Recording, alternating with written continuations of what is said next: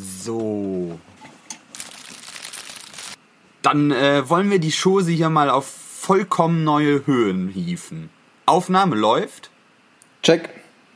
Mikro verbunden. Check. Getränke zum Befeuchten unseres Goldstimmchens. Check. Gut. Dann bist du jetzt an der Reihe. Liebe Zuhörerinnen und Zuhörer, hier spricht Ihr Host Sebastian Deutsch. Im Namen meines Co-Hosts Benedikt Steinzeck und dem Podcast Mentex Musi heißen wir Sie herzlich willkommen. Unsere Folge von Ground Effect bis Wie viel Wissen ist gesund hat eine voraussichtliche Länge von 120 Minuten. Das Wetter an unserem Aufnahmeort ist heute bis sonnig bei etwa 25 Grad. Wir bitten Sie, Ihre Kopfhörer während der gesamten Folge an bzw. in Ihren Ohren zu behalten. Im Falle eines Kopfhörerverlustes sollten Sie automatisch auf einen Lautsprecher Ihrer Wahl wechseln. Wir wünschen Ihnen eine unterhaltsame und informative Folge. Dankeschön.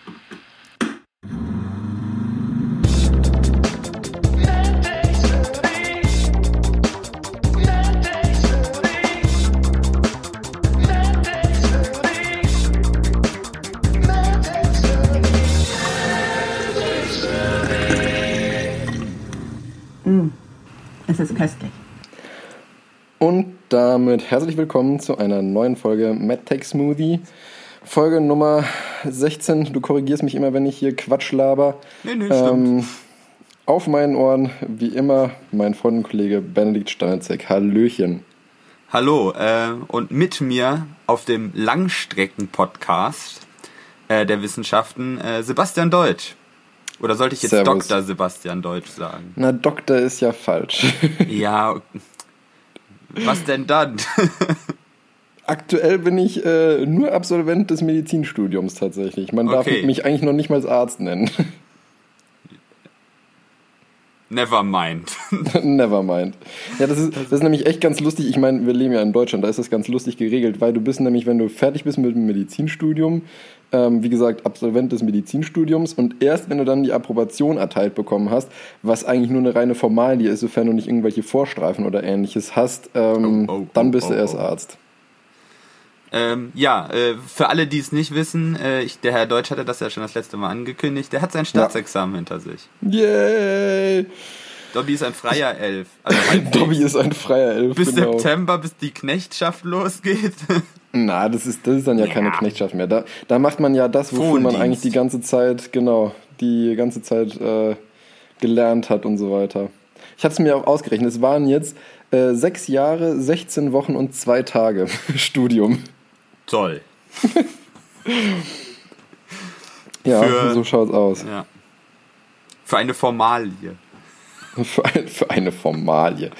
Jetzt, Naja. okay, jetzt gehen wir es aber auch klein. Nein, ähm, das war das erste schon eigentlich, ne? Was war denn sonst noch? Ähm, ja, also wie gesagt, ich habe ja bis jetzt letzten Dienstag, heute ist Sonntag, ähm, wie gesagt, gelernt für das Examen, deswegen ist da gar nicht so viel davor passiert.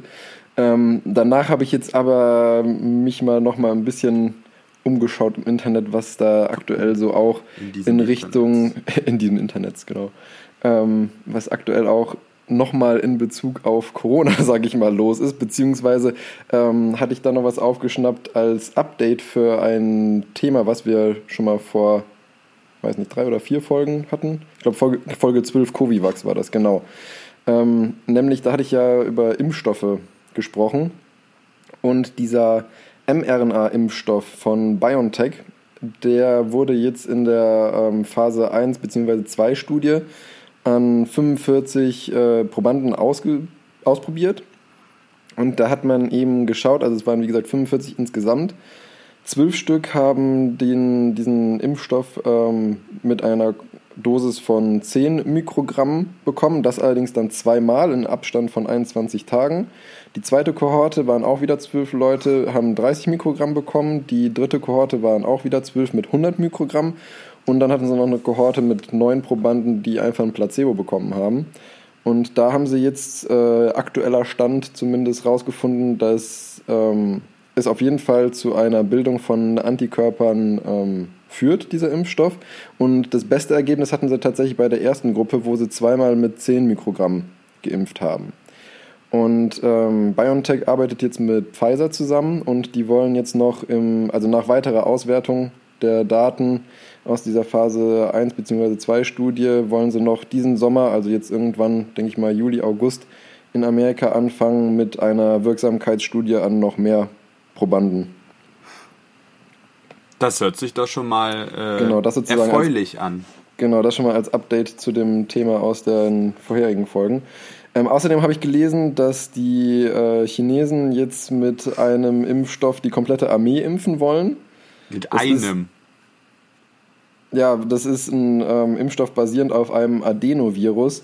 Ähm, ich habe jetzt, also ich weiß, dass es da den Ansatz gab, aber bisher war da jetzt zumindest was ich gefunden hatte gar nicht, also nicht wesentlich mehr erprobt als dieser mRNA-Impfstoff. Ich weiß auch nicht, wie viel da wieder politisches Tamtam ist. Ich wollte gerade sagen, weil ich habe nämlich geguckt, der hat auch wirklich nur eine Zulassung erstmal für die Armee bekommen. Ich Ja. denke, das ist bei denen dann erstmal auch so eine Art Studie, nur dass sie es an der kompletten Armee ausprobieren. Weil das eigentlich ja nicht ratsam ist. Tja. Ja, vor Äh. allem, also ich, ich verstehe es nicht ganz, aber auf jeden Fall. Dann hätten sie auch Globulis austeilen können. Ja, ganz so schlimm ist es jetzt auch wieder nicht. Ähm, Wieso? Ja, Das wirkt doch auch. Nur nicht über den Placebo-Effekt hinaus. nee, ja, ja. Ich, ich will da wieder in deinem, in deinem Kampfgebiet.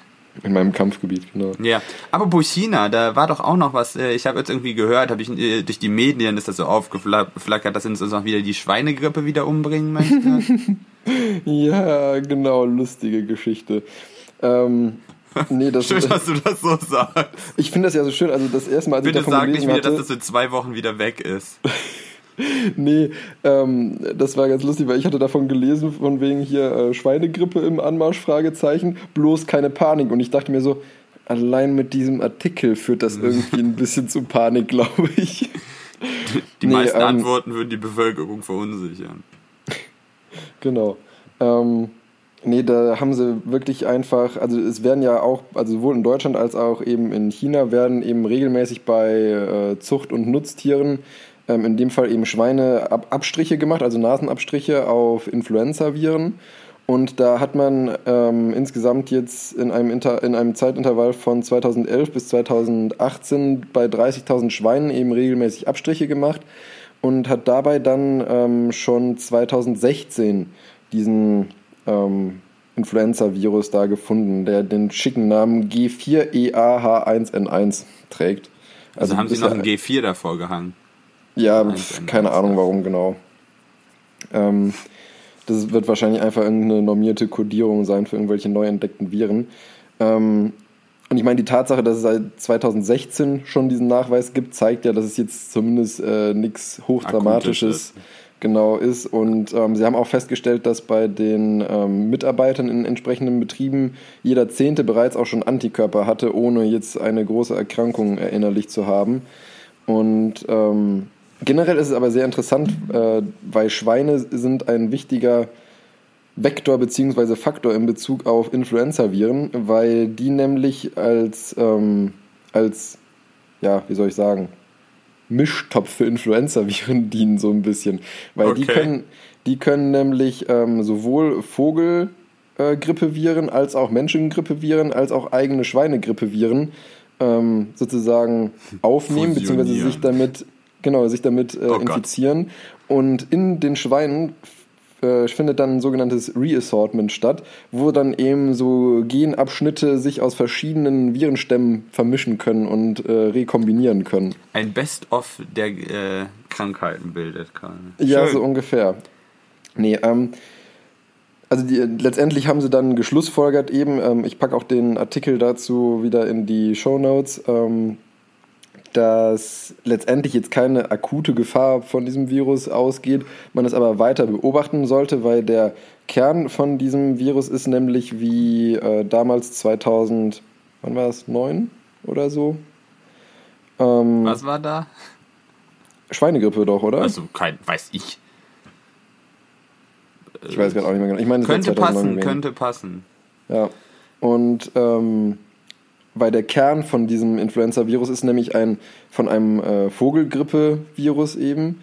Und diese Vogelgrippe-Viren sind für den Menschen immer ein bisschen blöd, weil wir keine natürliche Immunität gegen diese Vogelgrippe-Kerne, sage ich mal, besitzen. Hatten wir ja da auch gesehen bei. Genau, aber also sonst die Rache des Schweinchen-Babe quasi. die Rache des Schweinchen-Baby. Oh, das ist ein schöner Folgentitel. Ja, aber das hat ja nichts mit der Folge zu tun. Ja, okay, wir gucken mal.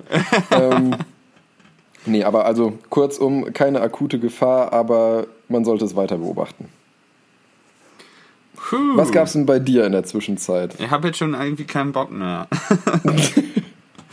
Nein, was gab's bei mir? Äh, also bei mir, so aktuell ist auch im Institut relativ wenig zu tun irgendwie. Es ist so ein bisschen saure Gurkenzeit. Alle haben so ein bisschen Durchhänger. Man merkt jetzt auch quasi die Auswirkungen, dass aus der Wirtschaft relativ, also die Akquise neuer Projekte wird zunehmend schwieriger. Jetzt davon ausgeschlossen mal äh, DFG-Projekte zum Beispiel, also alles, was halt öffentlich gefördert ist, das läuft ganz normal weiter. Hm. Ähm, aber aus der Industrie, das wird deutlich schwerer, da irgendwas, irgend- irgendwas ranzukommen. Ähm, aber äh, was mir noch so an Themen vor die Füße gefallen ist, wo denke ich mal auch noch mal drüber schon, Kohleausstieg 2038 war jetzt neu. Das ist diese Woche ja äh, dadurch ein Bundesrat, ein Bundestag geätert, äh, dass man sich doch dann jetzt darauf geeinigt hat, dass man bis 2038 aus der Kohleenergie ausgestiegen werden wollen sein wird. ähm, ich formuliere das äh, schon mit Absicht so schwammig, weil wenn man, äh, ich habe mir dann mal die quasi die Pressemitteilung der Bundesregierung da mal zu durchgelesen, um das mal ein bisschen aufzudröseln. Und zwar haben sie gesagt, also bis 2038 Ausstieg aus der Kohleenergie und das soll halt eigentlich eine schrittweise Reduzierung vonstatten gehen. Bis 2022, also jetzt quasi anderthalb Jahre noch, äh, will man auf 15 Gigawatt äh, Kohlestrom runter. Und dann frage ich mich erstmal, hä, Gigawatt? Das ist doch eine Leistung. äh, und ja, die messen das komischerweise den Anteil dann halt nicht normalerweise, wie man das in allen Statistiken sieht, aber in Kilowattstunden Energiemix, das heißt Energie übers Jahr gemittelt aus den einzelnen Sektoren, sondern die haben halt einfach zusammen die Leistung der einzelnen Kohlekraftwerke, die sie da haben, zusammengerödelt. Was ein bisschen misleading ist, weil ja nicht jedes Kohlekraftwerk äh, gleich viel Leistung produziert und auch in Abhängigkeit seiner Schadstoffemissionen halt ja nicht das eine proportional gleich viel Schadstoffe Ja, wie Leistung ausgibt. Äh, da versuchen sie wahrscheinlich sich so ein bisschen damit zu halten, dass man erst die ganzen alten Stinker dann abschaltet. Das heißt, da geht dann relativ wenig Leistung verloren, weil die ineffizient sind, aber viel Emissionen runter. Das führt aber dazu, dass dann halt bis, also bis 2022 auf 15 Gigawatt runter, dann hab ich mir gefragt, wie viel haben wir denn da jetzt? Und dann findest du dazu keine Zahlen, weil niemand gibt das in Gigawatt an. Äh, also habe ich mir von 2019 den Energiemix genommen. Das waren 513 Terawattstunden. Äh, das ist mal 10 hoch 12. Giga ist mal 10 hoch 9, also hast du 10 hoch 3 Differenz. Äh, und dann die Kohle, den Kohlestromanteil, der bei 29,3 Prozent 2019 lag, davon genommen. Und dann kommst du ungefähr, wenn du das halt runterrechnest, also die, auf, auf ein Jahr quasi, dann kommst du, dass wir momentan, also 2019 war die letzte Statistik, zwei- 17 Gigawatt aus Kohlestrom, also Kohlestromleistung haben. Das heißt, nee. das ist jetzt anteilig auch nicht so viel. Eben. Und bis 2030, also dann nochmal acht Jahre, wollen sie dann auf 8 Gigawatt runter. Das finde ich dann halt in dem Zusammenhang auch nicht sonderlich beeindruckend, wenn man davon ausgeht, dass dann in den nächsten acht Jahren die letzten 8 Gigawatt weg, weg sein sollen. Ähm, vertraglich soll das geregelt sein mit den Betreibern, dass die halt, also dass das nicht wieder so ist nach dem Motto, wenn sie wollen, können sie die absch äh, abschalten, sondern da sollen bis, da stand bis Juni 2020. Hä? Also Verträge, gestern. ja, Verträge ausgearbeitet werden, die halt äh, sich um Entschädigungszahlungen drehen. Also der Steuerzahler bezahlt Nicht nur für seinen Strom, sondern auch dafür, dass sie, dass die Stromkonzerne die alten Stinker ausmachen oder eben Kohlekraftwerke Mhm. generell. Äh, und bei keinem Vertrag, wenn kein Vertrag geschlossen wird, dann kann, kann die Bundesregierung eine Verordnung dazu erlassen. Aha. Alles kann, nix muss. Ja. Ähm, und der Ko Steinkohleausstieg soll bis 2026 vollzogen werden. Und dann denke ich mir erstmal auch wieder so, hä? Eigentlich willst du die Braunkohle doch als erstes Ja, loswerden, weil die Steinkohle effizienter ist. Ja, dann kommt man auf wirtschaftliche Interessen, weil wir so viele Braunkohlereviere haben und Steinkohle tatsächlich importieren. ja, gut. Ja. Oh Mann. Ja. Also das ist dann halt keine Klima- oder äh, En- Energiewenden-Diskussion, sondern einfach nur eine wirtschaftliche, dass du sagst, hier da in der Lausitz oder im Ruhrgebiet, die können halt weiter noch die Scheiße da aus dem Boden klöppeln und verfeuern. Äh, und da denke ich mir auch so, ja, Datteln 4 ist dieses Jahr ins äh, Netz gegangen. Das ist ein neues Steinkohlekraftwerk und das soll 26 dann wieder ausgemacht worden. Das ist dann quasi eingelaufen in den sechs Jahren. Äh, und dazu hat man dann aus sich geäußert und gesagt, ja, das war halt zu dem Zeitpunkt, wo man den Kohleausstieg beschlossen hat, schon genehmigt und das wäre alles zu kompliziert und zu teuer gewesen, das dann halt direkt wieder sein zu Klar, und es ist viel günstiger, es dann irgendwie sechs Jahre zu betreiben und danach wieder stillzulegen. Ja, das kostet den Steuerzahler auch Geld, aber ich, ich ja. Es ist kein, also es ist ja nicht so, dass man das hätte kommen sehen können, dass man vielleicht aus der Kohleenergie Auf raus gar möchte. keinen Fall. Auch vor 10 oder 20 Jahren hätte man das eventuell kommen sehen können, dass das nicht so weitergeht. Also das ist ja jetzt kein ultra neues Phänomen, aber ja, ist ja nur wirklich. Steuergeld. ähm, ah ja, und dann habe ich noch Ungemach im Verkehrsministerium, weil da wir hatten da ja auch schon mal drüber diskutiert über die neue Bußgeldverordnung. Ja, die sie dann irgendwie zwei Wochen nach Einführung wieder zurücknehmen wollten und dann war es auch immer still.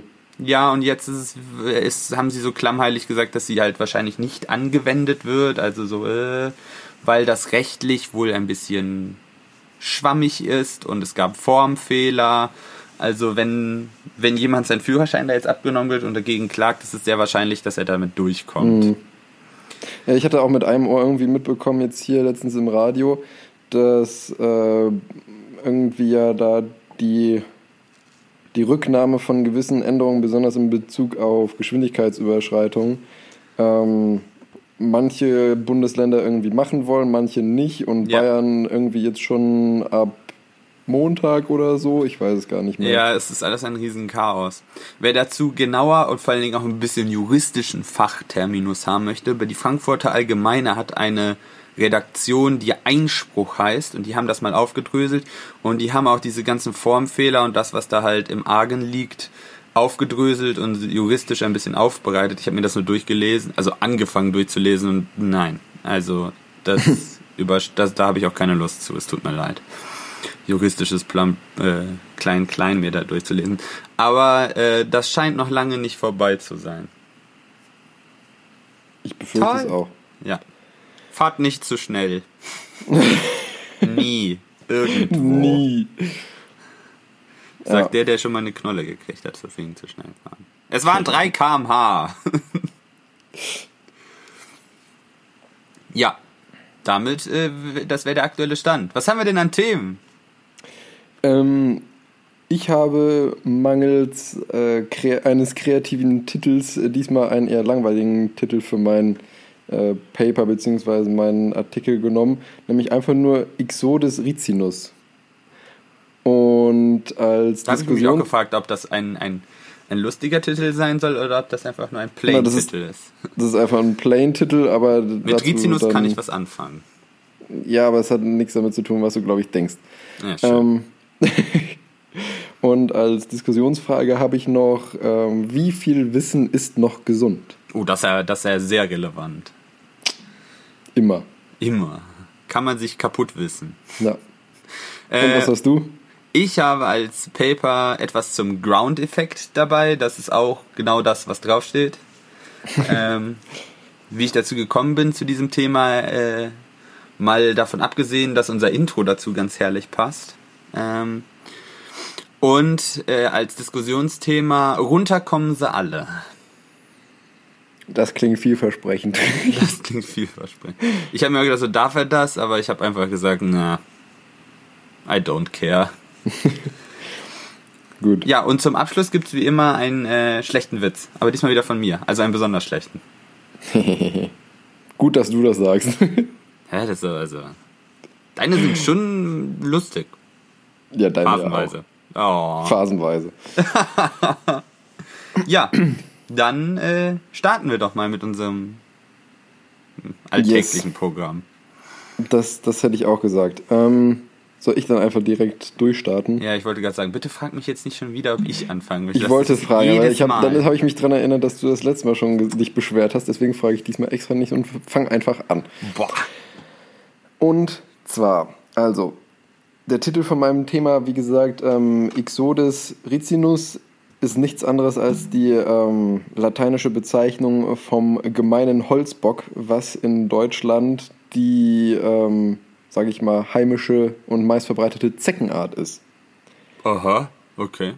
Und ähm, ich bin nämlich über einen Artikel gestolpert, sage ich mal, der so ein paar Sachen zusammengetragen hat, ähm, weil nämlich aufgrund des, ähm, also generell des Klimawandels und auch gerade in Bezug darauf, dass eben jetzt der letzte Winter ja wirklich sehr, sehr mild war, muss man sagen, ähm, vermuten verschiedene Institute, dass 2020 so das Zeckenjahr äh, ja, des Jahrhunderts ist wahrscheinlich übertrieben, aber Das auf jeden Fall gibt es 20 Jahre. genau. Nee, ähm, aber halt ein sehr aktives Zeckenjahr ähm, werden wird. Und die Zeckensaison hat dieses Jahr tatsächlich schon im März begonnen, was ich sehr früh fand, um ehrlich zu Ey, sein. meine Allergiesaison hat im Dezember angefangen, also. ja, aber deine Allergie ist kein Maßstab. Was? ich finde schon.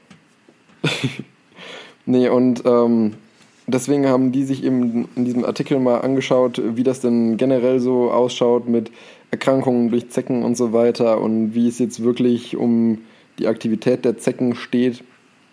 Und äh, haben dann da so verschiedene Sachen eben aufgedröselt. Und zwar ist es eben so, dass wie viele andere Insekten oder auch Tiere ist es bei der Zecke so, dass die eben normalerweise im Winter eine Winterstarre hält und dann eben aber aus dieser Winterstarre schon wieder bei, also sobald über einige Tage Temperaturen über 7 Grad Celsius herrschen, schon wieder aus dieser Winterstarre erwachen und eben aktiv werden.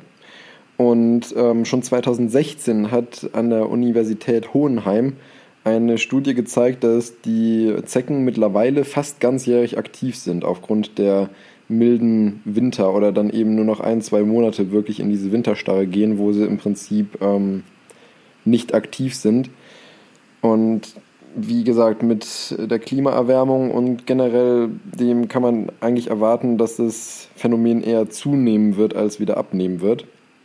Und das, der einzige Trost sozusagen, den sie da einem mitgegeben haben, war, dass ähm, Zecken es eigentlich lieber feucht haben und deswegen so Dürreperioden so schlecht für den Rest der Natur sind, in Bezug auf Zecken zumindest für uns gut sind, weil sie dich dann eben nicht ganz so wohlfühlen und äh, vermehren können. Und ähm, was ich auch sehr interessant fand, war, man, es war ja sonst immer so, dass wenn man in den Bergen war oder so und wandern war, da war man ja relativ unbesorgt, was Zecken angeht, weil ähm, so eine Faustregel war ja ungefähr so ab 700, 800 Meter gibt es keine Zecken mehr, weil es denen dann da in der Regel generell vom Klima her, vom Durchschnittsklima her zu kühl wird. Aber eben auch da ist es so, dass äh, durch die steigenden Durchschnittstemperaturen die Tiere auch immer in höhere Lagen geraten und mittlerweile zum Teil sogar schon über, in Lagen über 1000 Höhenmeter nachgewiesen wurden. Ach, okay, und das war sonst nicht so. Nee, sonst nicht. Das ist für Die mich sind neu, jetzt okay. eben weiter hochgewandert. Und ähm, deswegen haben sie eben in diesem Artikel auch geraten, dass gerade Alpinsportler auch vermehrt darauf achten sollten, weil sonst war es tatsächlich so, wenn man wusste, okay, was weiß ich, mein, meine, meine Talstation sozusagen oder der Ort, in dem ich starte, liegt schon bei 600 Höhenmeter oder so, dann brauche ich mich um Zecken eigentlich nicht kümmern, weil die auf dem Berg erst recht nicht vorhanden Ah, sein okay. werden. Ich, weil ich hatte ja letztes Jahr meine Alpenwandertour und da haben wir nämlich auch noch gedacht, so, äh, sind wir noch so im Zeckenzeitraum, weil wir eigentlich relativ spät unterwegs waren. Aber wir waren eigentlich grundsätzlich über 1000 Metern unterwegs. Ja.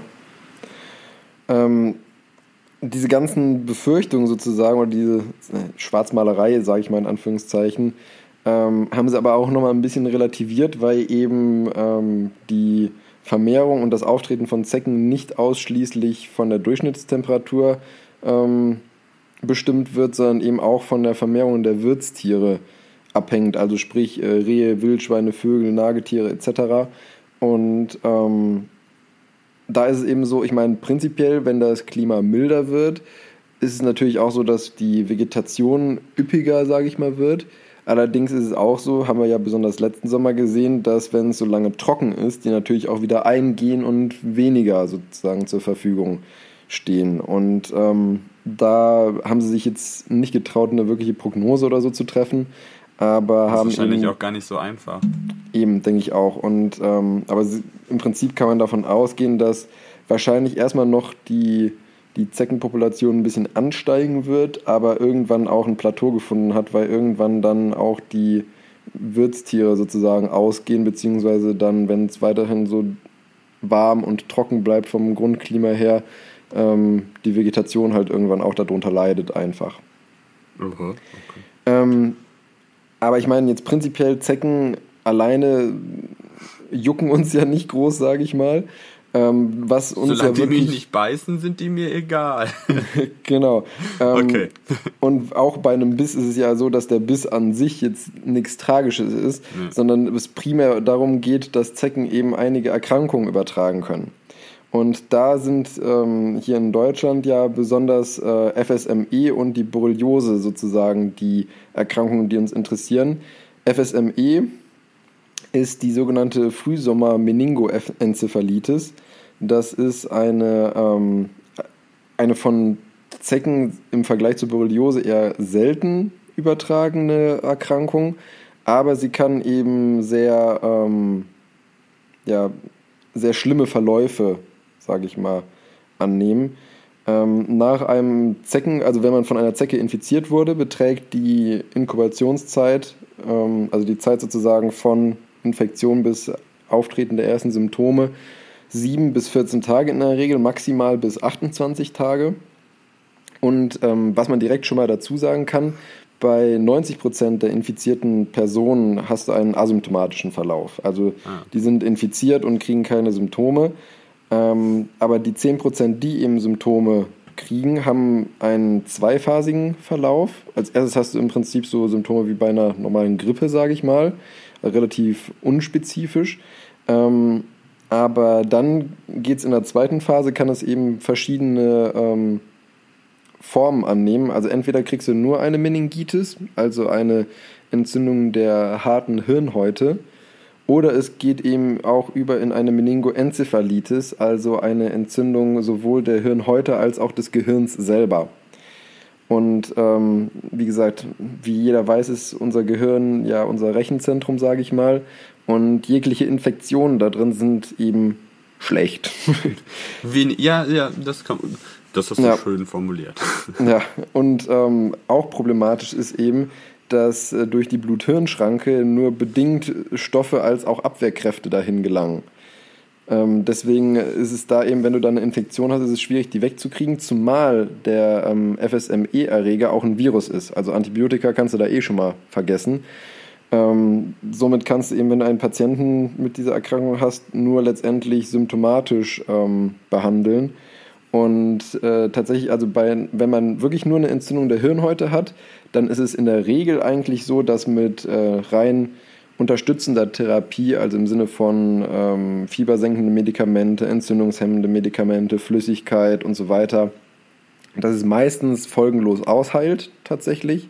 Wenn du allerdings eine Entzündung der Hirnhäute und des Gehirns selber hast, dann ähm, hast du in 20% der Fälle zwar eine ähm, Ausheilung von alleine, die aber bei 20% der Fälle mit ähm, einem, sage ich mal, bleibenden neurologischen Defekt Oh. bleibt und 30% äh, sterben sogar daran. Jo, das ist halt schon äh, eine heftige Ja. Zahl. Genau, also 30% Morta Mortalität ist halt nicht ohne, auch wenn letztendlich von Infizierten nur 10% davon potenziell betroffen sind.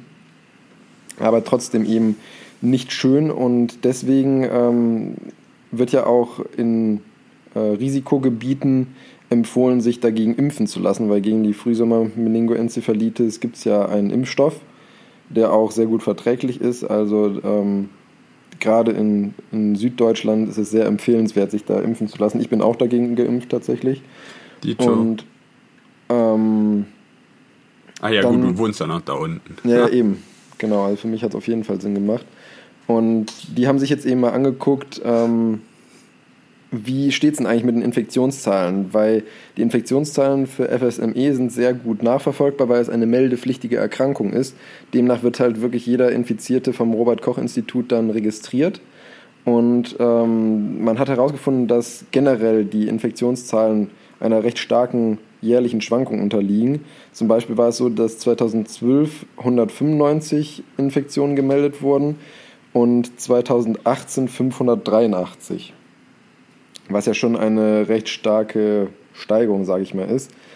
Ähm, aber es ist auch so, dass zum Beispiel die zweithöchste Infektionszahl 2006 schon registriert wurde mit 546. Also man kann keinen linearen Trend oder sowas jetzt Richtung der letzten Jahre erkennen. Ja, wenn du sowieso, dass das sehr wetterabhängig ist, also vor allem die Ja. Aktivität der Zecken, also des Überträgers ist, dann macht das ja Genau. auch Sinn, dass dich das wahrscheinlich. Hast du das mal nachgeguckt, ob man das irgendwie sieht? Äh, Was? Dass, dass das gekoppelt ist. Mit dem Wetter meinst du? Ja.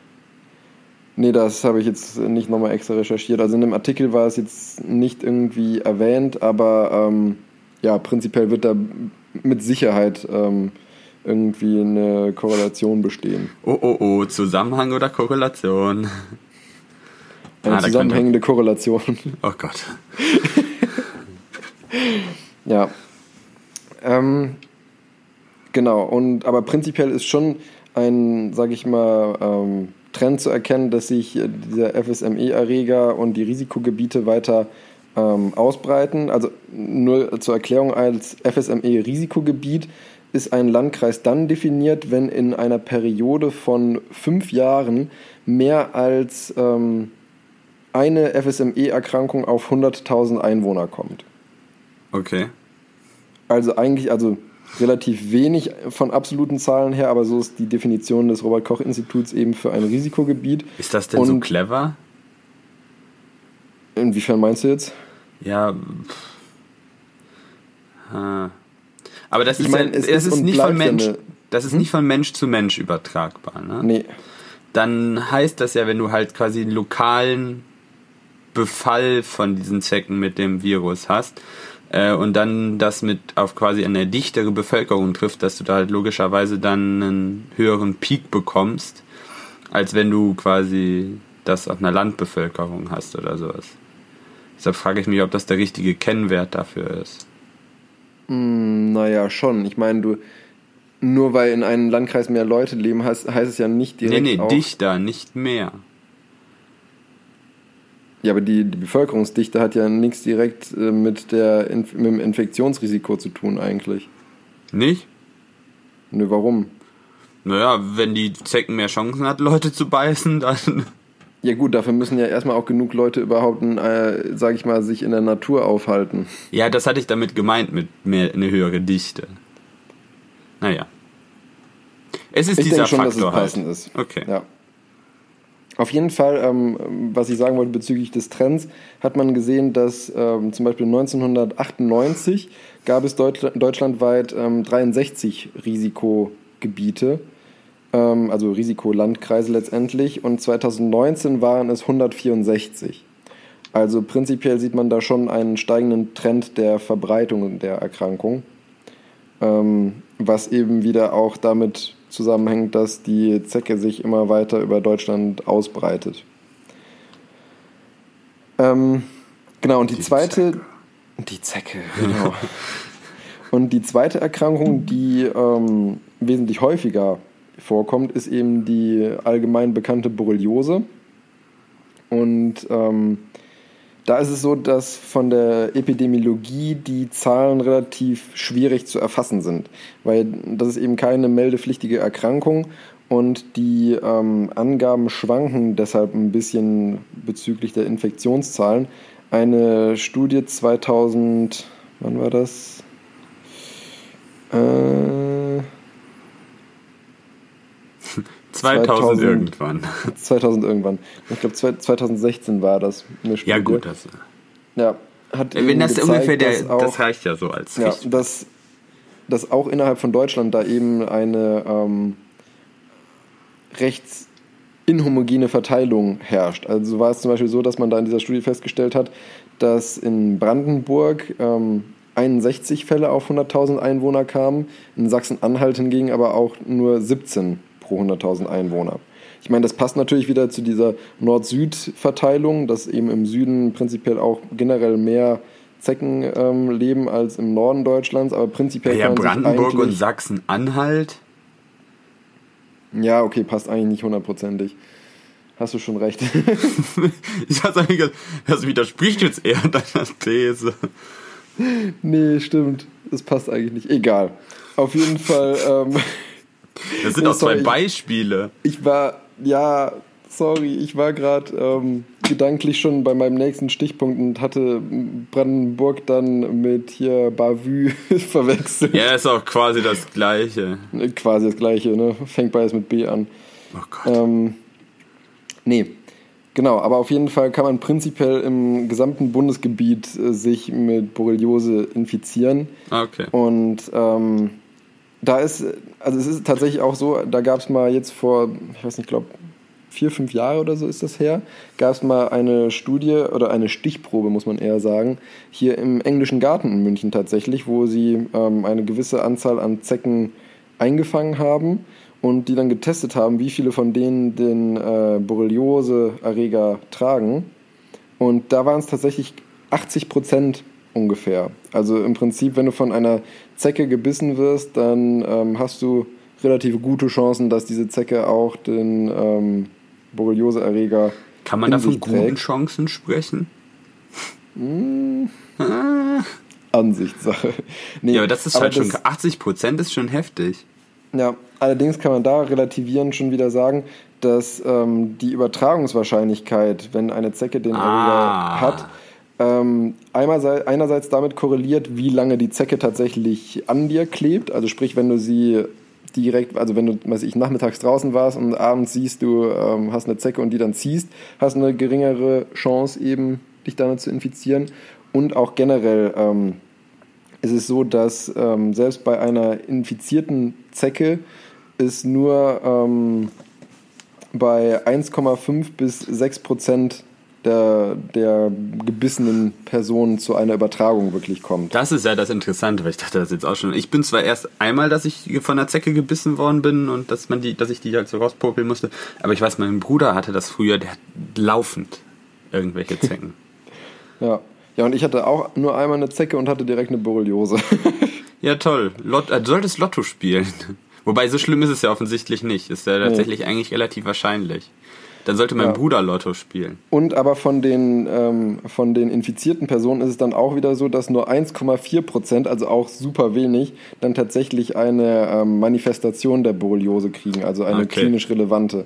Also eigentlich muss man sagen, es ist sehr unwahrscheinlich, dass du eine Borreliose kriegst, wenn du von einer ähm, Zecke gebissen oder gestochen Krass. wirst. Obwohl da so viele von den Zecken tatsächlich äh, dieses Virus in sich tragen. Ja. Hm. Ja. Also eigentlich kein guter Überträger tatsächlich. Ja, aus der Sicht der Zecke schon. Ja. Und, ja, ähm, aus der Sicht der Zecke. Daran habe ich mich jetzt vor, aufgehangen an dem Zecke. Halbsatz. Ja. Ne. Ähm, nee, genau. Und ähm, wo war ich jetzt hängen geblieben? Achso, genau. Also 1,4 Prozent bekommen dann letztendlich überhaupt äh, klinische Symptome. Und da lassen sich dann auch nochmal drei Stadien unterteilen. Ähm, das erste Stadium kennt fast jeder oder sage ich mal sehr viele zumindest, das ist diese sogenannte Wanderröte, dass dann von diesem St- von dem äh, Einstich aus so eine konzentrisch sich ausbreitende ähm, Rötung eben auch eben also auf Fachsprache Erythema migrans, eben Wanderröte genannt, ähm, sich ausbreitet Ja. und das kriegen äh, 50 Prozent der ähm, Infizierten, die dann Symptome kriegen. Ah, okay, also nicht, das muss noch nicht mehr zwangsläufig immer der Fall sein. Und Dafür genau. finde ich 50% jetzt halt tatsächlich wenig. Ja, aber man muss dazu sagen, Also das ist das eigentlich das Primär- bzw. das Frühstadium. Es ist aber auch, was dann nach Tagen bis Wochen ungefähr nach diesem Stich oder Biss ähm, auftritt. Allerdings kann, muss man dazu sagen, dass äh, die äh, Lymenborreliose eben dieses Stadium auch überspringen kann und direkt in Stadium 2 oder 3 starten kann. Ah, schön. Ja. Und ähm, die, das zweite Stadium ist äh, die sogenannte früh disseminierte Infektion, ähm, die nach Wochen bis Monaten auftritt. Das ist dann, dass ähm, eben sich dieser Erreger nicht mehr nur lokal wie bei diesem, dieser Rötung eben vorliegt, sondern sich im ganzen Körper verteilt hat. Und da gibt es diverse, sage ich mal, ähm, Formen, wie das auftreten kann. Am gefährlichsten, sage ich mal, ist die Neuroborreliose, also wenn das Ganze sich im Nervensystem ausbreitet. Und da gibt es dann verschiedenste Symptome. Also es kann zu teilweise Lähmungen, äh, Kribbelgefühl, auch wieder zu einer Hirnhautentzündung führen, zu einer Entzündung der Nervenwurzeln im Rückenmark, was dann zu, ähm, zu Rückenschmerzen auf neurologischer Ebene führen, die besonders in der Nacht dann sehr ausgeprägt sind. Äh, es kann zu einer Entzündung des Herzens führen, also mannigfaltig, sage ich mal. Toll. Tolle Ja. Krankheit. Und dann das dritte Stadium, das tritt dann nach Monaten bis Jahren auf und ähm, hauptsächlich eigentlich nur bei Personen, die im ersten oder im zweiten Stadium nicht therapiert wurden. Ähm, das ist dann im Prinzip eine chronische Form vom zweiten Stadium. Also diese ganzen Symptome chronifizieren dann langsam. Es gibt dann noch eine ähm, Gelenkentzündung, die in diesem chronischen Stadium auftreten kann und auch diverse Entzündungen des äh, Augeninnern. Oh, toll. Also alles nicht so richtig schön, muss man sagen. Boah. Ja, useful consumer advice, wie man so schön sagt. genau. Für Ja. alle was dabei. Aber ähm, was gut ist äh, an der ganzen Geschichte, sage ich mal, Was die, gut ist an dem Jahr. die Borrelien sind Bakterien und keine Viren. Und Ah. demnach kannst du es mit einem Antibiotikum, wenn du eben siehst, da hat ein Patient diese Wanderröte oder eben es im Labor nachweisen kannst, Breitband Antibiotika drauf. Genau, da ist das primär genutzte Antibiotikum ist das Doxycyclin. Ist auch ein Antibiotikum, was nicht ganz ohne ist, sage ich mal, besonders bei Patienten, die noch irgendwelche äh, Begleiterkrankungen haben, aber prinzipiell sehr gut wirksam, wobei da je nach äh, Manifestation und wo da gerade eben die Infektion sitzt, auch noch unterschiedliche Antibiotika genutzt werden. Ah, okay. Ähm, hast du denn noch irgendwelche Tipps, um sich davor zu schützen? Prinzipiell ist es so. Sich nicht ähm, beißen lassen. Das ist der beste Tipp. Ähm, nee, prinzipiell ist es so, dass eben, ich meine, klar, im Sommer ist es natürlich schwierig oder nur sehr leidlich umsetzbar. Äh, lange Klamotten, also sprich lange Ärmel, lange Beine, lange Socken, Mhm. geschlossenes Schuhwerk, wenn man irgendwie in den Wald oder ins Gebüsch geht, sind Ja, immer du ratsam. sowieso, ja. Ja. Ähm, ansonsten gibt es ja diverse äh, Repellents auch in Bezug auf Zecken und Mücken, die ganz gut wirken. Und ähm, sonst, wenn man irgendwie zufällig mal, äh, was ich, äh, ist ungeplant ins Gebüsch äh, geht, sage ich mal, auf einer Wanderung oder so mit kurzer Bekleidung, einfach am Abend dann wirklich gründlich den Körper absuchen, am besten einmal komplett ausziehen, in die Dusche stellen und dann wirklich überall nachschauen. Besonders häufig sind sie eben in Kniekehlen, Leistenregionen oder so halt. Da, wo in, es schön warm, dunkel genau, ist. wo es schön warm und dunkel und muckelig ist. Und sonst kann man da eigentlich nicht viel präventiv machen. Für China hatten wir das, so, das, das äh, namentlich sehr ansprechende Antibrum. Ja, das ist auch wirklich ganz gut. Okay. Ähm, schön, schön, dass du China sagst. Schön, dass du China sagst. China, China, China. Es erinnert mich ja Ähm. noch an den evangelischen Ka- äh, Religionslehrer, der auch mal mit der Aussprache seine. Probleme hat. Du weißt, wen ich meine. Ich weiß, wen du meinst. ähm, in dieser äh, Studie und in, und, äh, oder in dieser Untersuchung haben sie festgestellt, dass, ähm, also 2018 schon festgestellt, dass eine ähm, invasive Zeckenart sich aus Oh. dem asiatischen und nordafrikanischen Raum zu uns ausgebreitet hat. Oh Gott. Das ist die sogenannte ähm, Hyaloma-Zecke. Ähm, prinzipiell hat die, also vom Aussehen her kann man die kaum unterscheiden und im Auflichtmikroskop kann man erkennen, dass da die Beinchen so ein bisschen gestreift sind, aber Ah. ähm, ich meine, mit dem bloßen Auge kannst du da keine wirklichen Unterschiede erkennen, bis darauf, dass sie minimal größer ist als unsere heimische. Das musst du Ähm, aber auch erstmal erkennen. Eben, was an der jetzt unschön ist, ist, dass die das sogenannte Krim-Kongo-Fieber und das Fleckfieber übertragen können. Jo. Ähm, das Krim-Kongo-Fieber, was ich übrigens sehr lustig fand, wie es zu dem Namen kam, weil dieses Fieber bei Erstbeschreibung einmal auf der Halbinsel Krim und im Kongo halt einfach gefunden Ich hatte wurde. mir auch gerade gedacht, äh, das, das, der Name setzt sich aber schon aus der Krim und dem Kongo zusammen. Ja, genau. Schön. Genau. Und dachte mir auch so, so vom räumlichen Bezug her nicht so wirklich direkt nebeneinander. Nee. Ähm, aber ähm, das ist eine Erkrankung, die bei Infektionen relativ häufig tatsächlich ähm, einen schlechten Verlauf nimmt, aber ähm, bisher in keiner von diesen gefundenen Myeloma-Zecken nachgewiesen wurde. Als kleiner Trost, sage ich mal. Nee. Ähm, das Fleckfieber hingegen, ähm, da vermutet man, dass da 2019 bereits die ähm, erste Infektion in Deutschland durch eine Zecke stattgefunden hat. Allerdings zählt das nur als Verdachtfall, weil der Erreger in der Zecke allerdings nicht im Patienten nachgewiesen wurde. Der Fall war sogar in Nordrhein-Westfalen. Toll. ne? Ja. Nord- Nordrhein-Westfalen, der Inkubator Deutschlands. Nee, ähm, das Fleckfieber ist aber weniger gefährlich als das Krim-Kongo-Fieber, weil es sich, äh, wenn es eben rechtzeitig erkannt wird, mit Antibiotika gut therapieren lässt. Allerdings kann es auch da zu einem, ähm, sage ich mal, schwereren Verlauf kommen, einem sogenannten hämorrhagischen Fieber, wo das Ganze dann auf die Blutgerinnung ähm, schlägt und dann zu Organversagen und inneren Blutungen führen kann. Also nicht schön, aber ja, am besten, wie du schon so schön gesagt hast, nicht beißen lassen. lassen. Das hört sich an wie, unsere, wie unsere Assistenten, also in höherer Mathematik am Anfang des Studiums. Also ich immer so.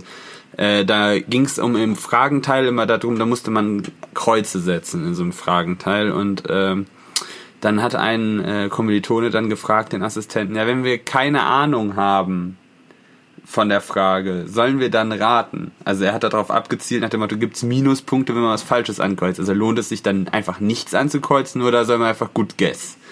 Und der Assistent überlegt und überlegt und überlegt und sagt darüber dann nur, ja, also ich würde die Antwort einfach richtig wissen. Ja, Toll. das, ist sehr, das sind immer die sehr hilfreichen Dinge. Ja, um zurück zu deinem Thema, ist äh, globalisierte Welt. Wir sehen momentan Ja. die Auswirkungen. Ja. Ich will damit jetzt nicht sagen, dass es gut oder schlecht ist. Es ist einfach der Lauf der Dinge. Und Das war ja eigentlich klar, dass uns früher oder später, bei einer, wenn alles zusammenwächst, die ganze Welt, dass auch äh, die Dinge, die uns nicht so gefallen, sich über die Welt verbreiten. So schaut's aus. Tja. Jetzt haben wir, du hast jetzt Dann, alles gesagt, was uns alles uns wieder mit dem um, Ground-Effekt weg wieder auf, den Boden, der Tatsachen. zurück. Ich habe noch darüber nachgedacht, dass du jetzt allen nur wieder Angst gemacht hast und erzählt hast, was uns alles umbringen kann, aber keine wirkliche Exit-Strategie vorgestellt Wie hast. man so schön sagt, das Leben ist eine Krankheit, die in der Regel tödlich, tödlich endet. endet. Ja. Ja, speaking of tödlich. Nein. so schlimm ist der Ground-Effekt nicht. Okay. Aber vielleicht, das, eigentlich hat das doch wahrscheinlich jeder schon mal gehört auf eine Art und Weise, weil eigentlich ist das ein, ein, ein aerodynamisches Phänomen, was sehr weit verbreitet ist, weil es jetzt nicht nur auf eine Art von Fahrzeugen beschränkt ist. Also auf Land, es gibt das bei Lo Landfahrzeugen oder bei Wasserfahrzeugen oder bei Luftfahrzeugen. Also eigentlich müsste das jedem mal über den Weg gelaufen sein. Und das ist eigentlich ein ziemlich basic Phänomen. Das ist genauso, das Phänomen kennt man genauso lange schon, wie die Menschen rumfliegen. Ich meine jetzt nicht Icarus und Daedalus, das ist ja sowieso nur Mythologie. Äh, ich meine so Gebrüder Wright. Die haben nämlich tatsächlich schon bei ihren ersten Flugversuchen äh, dieses Phänomen beschrieben, jetzt noch nicht als Ground-Effekt, aber sie haben halt beschrieben, dass sie merken, wenn sie halt sich quasi am, am, am, in der Landephase sind, dass sie merken, dass der, äh, also die, der Fall äh, in Bodennähe abgebremst wird. Wie als wenn du so auf so ein Kissen drauf Ja. landest. Ähm, das haben sie so erstmal formuliert. Und das hat aber danach relativ lange tatsächlich gedauert, bis man das näher, also formulieren konnte, woher das kommt und das halt quasi aufgelöst hat. Äh, Gustav Lilienthal, der Mann ist uns ja auch alle, alle im Begriff, den hat man ja schon mal gehört, der hat das 1880 nämlich dann auch bei einem Albatros äh, beobachtet, also einem Vogel mit einer sehr großen Spannweite. Ja. Äh, aber so richtig, wo das herkommt, hat man das halt Anfang des 20. Jahrhunderts dann erst. Also da war dann doch noch ein bisschen Zeit zwischen. Äh, aber was, was, was macht das eigentlich? Ähm, wie, wie fange ich da jetzt am besten äh, an? Also wenn man ähm, wir haben, der, also wir bezeichnen das eigentlich als Bodeneffekt und das ist eigentlich äh, ein Effekt, den jeder umströmte Körper, also alles, was du in eine Strömung reinhältst, äh, in Bodennähe er, erfährt. Zur einfachen An, also zum einfachen Verständnis, weil ich jetzt ja keine Bilder malen kann, ähm, erstellen wir uns jetzt einfach mal ein Flügelprofil vor. Also wir gehen jetzt, was ich was an, am besten an so an so den alten roten Baron, da sind ja noch schöne gerade Flügelprofile dran einfach, Ja. sägen uns da eine von den drei Deckern ab und halten das einfach in eine Strömung. Ja. Ähm, das Prinzip, deshalb erklärt das auch, warum das bei Autos und bei Flugzeugen funktioniert, ist halt äh, Auftrieb oder Abtrieb, je nachdem, wie rum ich dieses Flügelprofil halt in die Strömung halte. Ähm, das Prinzip dabei ist halt, dass ich den Luftspalt, also wenn ich, ich Freiströmung habe und das Flügelprofil einfach durch die Luft ziehe, da habe ich ja überall Platz drumherum, dann kann die Strömung sich ausbilden. Aber wenn ich die jetzt immer näher an den Boden schiebe, dieses Flügelprofil, dann äh, bekomme ich ja einen Luftspalt. Und vor allen Dingen, wenn ich jetzt äh, die quasi die Wölbung nach unten mache, dann habe ich die quasi in der Mitte den dünnsten Spalt oder wenn ich es halt ein bisschen anstelle, dann habe ich hinten an der Kante weniger Abstand äh, und damit das staut halt einfach die Luft, weil die halt ja nicht mehr wie in der Freiströmung nach allen Seiten weg kann, weil unten ist ja der Boden. Das heißt, die muss ja irgendwo anders hin. Ähm, das heißt, die Luft wird da abgebremst, einfach weil sie nirgendwo hin. Die muss ja, die ganze Luft, die vorher weg konnte, muss jetzt durch diesen dünnen Spalt. Das heißt, sie kann da nur langsamer durch. Und wenn man äh, in der Strömungsmechanik ist das dann ein einfacher Zusammenhang, wenn da die Geschwindigkeit sinkt, also das abgebremst wird die Strömung, dann steigt da der Druck. Ist ja auch logisch, weil da mehr Luft durch möchte einfach. Wenn man das jetzt mal ganz trivial sich vor Augen führt. Ähm, und das führt dann halt zu einem größeren Abtrieb. Ich glaube, das hatte ich nämlich schon mal, als ich ein Aero-Thema hatte. Niedriger Druck, höherer Druck. Ist ja auch sehr, also ein höherer Druck drückt halt dann nach oben, weil oben, ja. oben ist niedriger als unten. Ich drücke nach oben. Ne? Das ist eigentlich ja relativ intuitiv. Und wenn ich das halt das Flügelprofil umgedreht habe, dann habe ich ja so eine Wölbung nach oben. Das heißt, ich habe in der Mitte mehr Platz als an den Seiten. Ja. Das heißt, ich habe das ganze Phänomen umgekehrt. Also Ja. drückt es dann nach unten. Abtrieb. Ähm, und das alleine nur jetzt als Referenz Flügel in Freistrom zu am Boden. Ich ändere sonst nichts an dem Flügelprofil. Ähm, und deshalb sehe ich jetzt, wenn ich, wir sind wieder beim Auftrieb, also wir haben wieder quasi in der Mitte den niedrigsten Druck.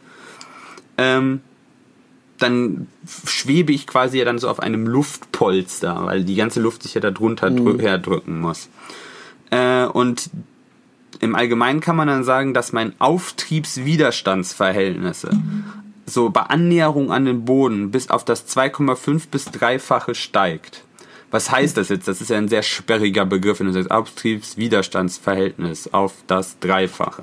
Das heißt, mein Auftrieb wächst im Verhältnis zu meinem Widerstand um das Dreifache. Äh, Aerodynamiker finden sowas immer ganz toll, weil das billiger Ab- oder Auftrieb ist. Weil eigentlich ist, du kannst Auftrieb und Abtrieb immer durch Widerstandserzeugung bekommen. Deshalb hast du zum Beispiel langsam fliegende Flugzeuge, die sehr viel Auftrieb haben und so bei Schrittgeschwindigkeit abheben können. Äh, und wenn du schneller fliegen willst, bei zum Beispiel Kampfjets, die haben entsprechend weniger Auftrieb, weil Ja. die halt weniger Widerstand haben müssen. Äh, Bei Rennautos ist das auch immer, ja, hört man das auch mal ein großes Problem. Du willst mehr Abtrieb haben, aber machst immer gleich mehr also machst auch immer mehr Widerstand, was deine Geschwindigkeit wieder senkt, was du auch, auch nicht haben möchtest. Das heißt, es gibt immer so einen Sweet Spot. Und anscheinend dieser Ground-Effekt scheint ein Kniff zu sein, wie du sehr viel Abtrieb oder Auftrieb mit sehr wenig Widerstand, also mit relativ wenig Widerstandserzeugung bekommst. Ähm, aber warum ist das so gut? Warum kriegst du da so wenig mehr Widerstand äh, an, äh, im Gegensatz zu deinem Benefit, also dem Auftrieb oder dem Abtrieb. Äh, dafür müssen wir uns angucken, wie sich der Widerstand an einem Tragflügel zusammensetzt. Da haben wir zum einen den Reibungswiderstand, also wenn das Fluid, die Luft einfach um dieses Ding rumströmt, dann reibt es ja da dran. Dann hast du immer mechanische Verluste durch Reibung. Die wirst du auch nie loswerden. Das ist einfach ja so. Dann hast du den Druckwiderstand. Ich sage, du hast unterschiedliche Druckdifferenzen. Also du hast Druckdifferenzen und durch die Druckdifferenzen hast du ja auch logischerweise dann immer eine Kraft. Ja. Weil, äh, ne, äh, Druck ist ein Zusammenhang aus Fläche und äh, Kraft. Also auch umgekehrt. Wenn du immer eine Gegenkraft hast, dann hast du quasi einen Widerstand. Logisch. Ist leider auch so, das ist Mechanik. Der blöde Newton hat uns das eingebrockt. Und dann habe ich noch den sogenannten induzierten Widerstand. Das ist eine interessante Sache, weil das entsteht dabei, wenn ihr euch natürlich die Flügelenden mir angucken, die laufen ja hinten so spitz zusammen.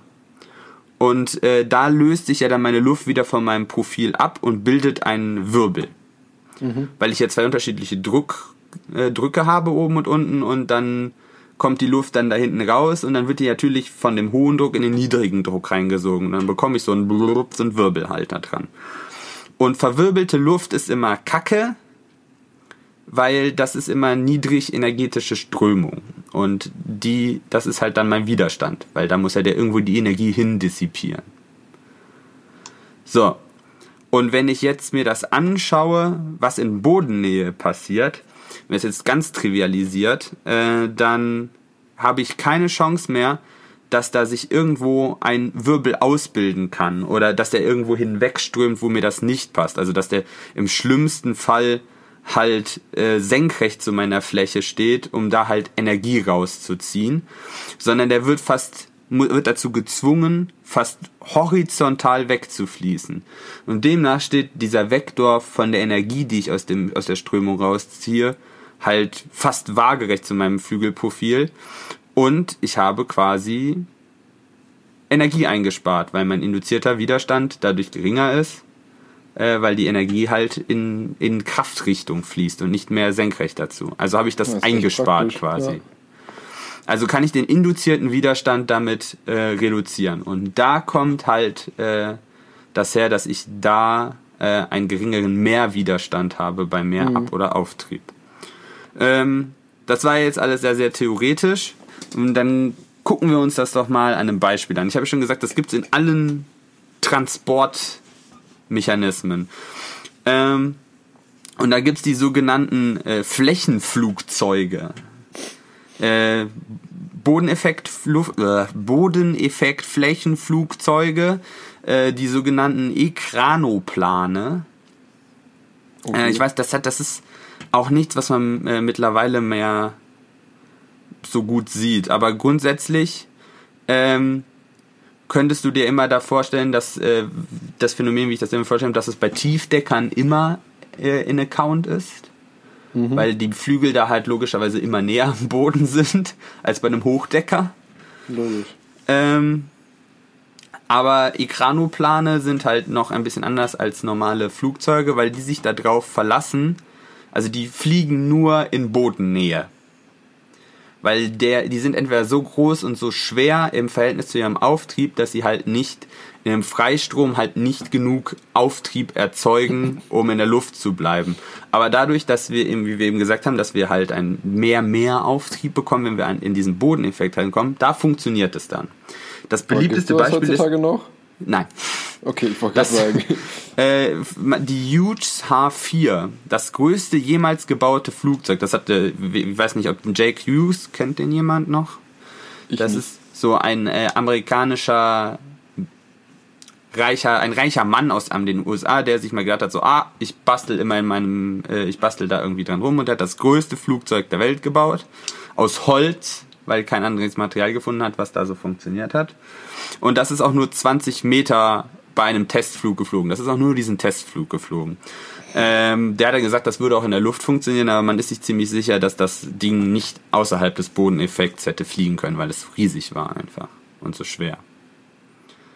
Ähm, also das ging nur so. Ähm, man kann das so als Faustregel sein, der Bodeneffekt tritt da nur in einer Flughöhe, äh, gleich oder kleiner als die halbe Flügelspannweite auf. Ähm, das ist eigentlich ganz, ganz gut. Ach ja, äh, da gibt's halt noch so ein, äh, also so, ich weiß nicht, wie ich es sagen soll, so, ein- so ein Mischmasch.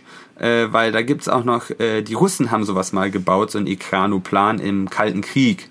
Das konnte über die, auch so, so über, übers Wasser, so ganz dicht übers Wasser fliegen. Das war auch so ein riesiges Transportflugzeug, sieht auch ultra ulkig aus. Hatte sowas auch von der Hughes H4 und damit haben sie halt Panzer wollten sie damit äh, halt über übers Wasser schnell transportieren, weil du halt äh, in ein Flugzeug wahnsinnig viel Last reinbekommen hast und das sehr effizient halt vorwärts bewegen konntest. Das hat auch funktioniert, hat sich im Militärdienst allerdings nicht so wahnsinnig bewährt, weil wie du dir sicherlich vorstellen kannst, wenn du den, wenn du nah am Boden fliegen musst, überm Wasser, dann muss das Wasser auch immer glatt sein. Wenn du da Wellen hast, wollt- das wird das ich schwierig. Sagen, wenn du auf einmal da so einen 10-Meter-Brecher vor dir hast, macht's bumm. Ja, exakt. Und das war halt immer das Problem, weil die Russen mit dem dann halt in der Beringsee, in der Nordsee operiert haben und das sind so Meere oder äh, Polarmeer, das sind Meere, die nicht dafür bekannt sind, dass sie perfektes Strandwetter bieten. In der Regel nein. Ja, Schwarze Meer hat wohl ganz gut funktioniert. Wo wir mal wieder bei der Krim wären. Ähm, Helikopter. Helikopter haben auch, äh, machen sich dieses Phänomen auch zunutze. Da gibt es den sogenannten Hinge-Effekt. Hinge steht einfach für äh, Hovering in Ground-Effekt. Ähm, weil der Helikopter hat ja durch den Rotor äh, generiert ja eine abwärts gerichtete Strömung und da ist es eigentlich ja fast noch viel selbstverständlicher, wenn Klar, der dann klar. unten auf Boden trifft, dass das so ein riesiges Luftkissen erzeugt und dem Helikopter halt zusätzlichen Auftrieb bietet.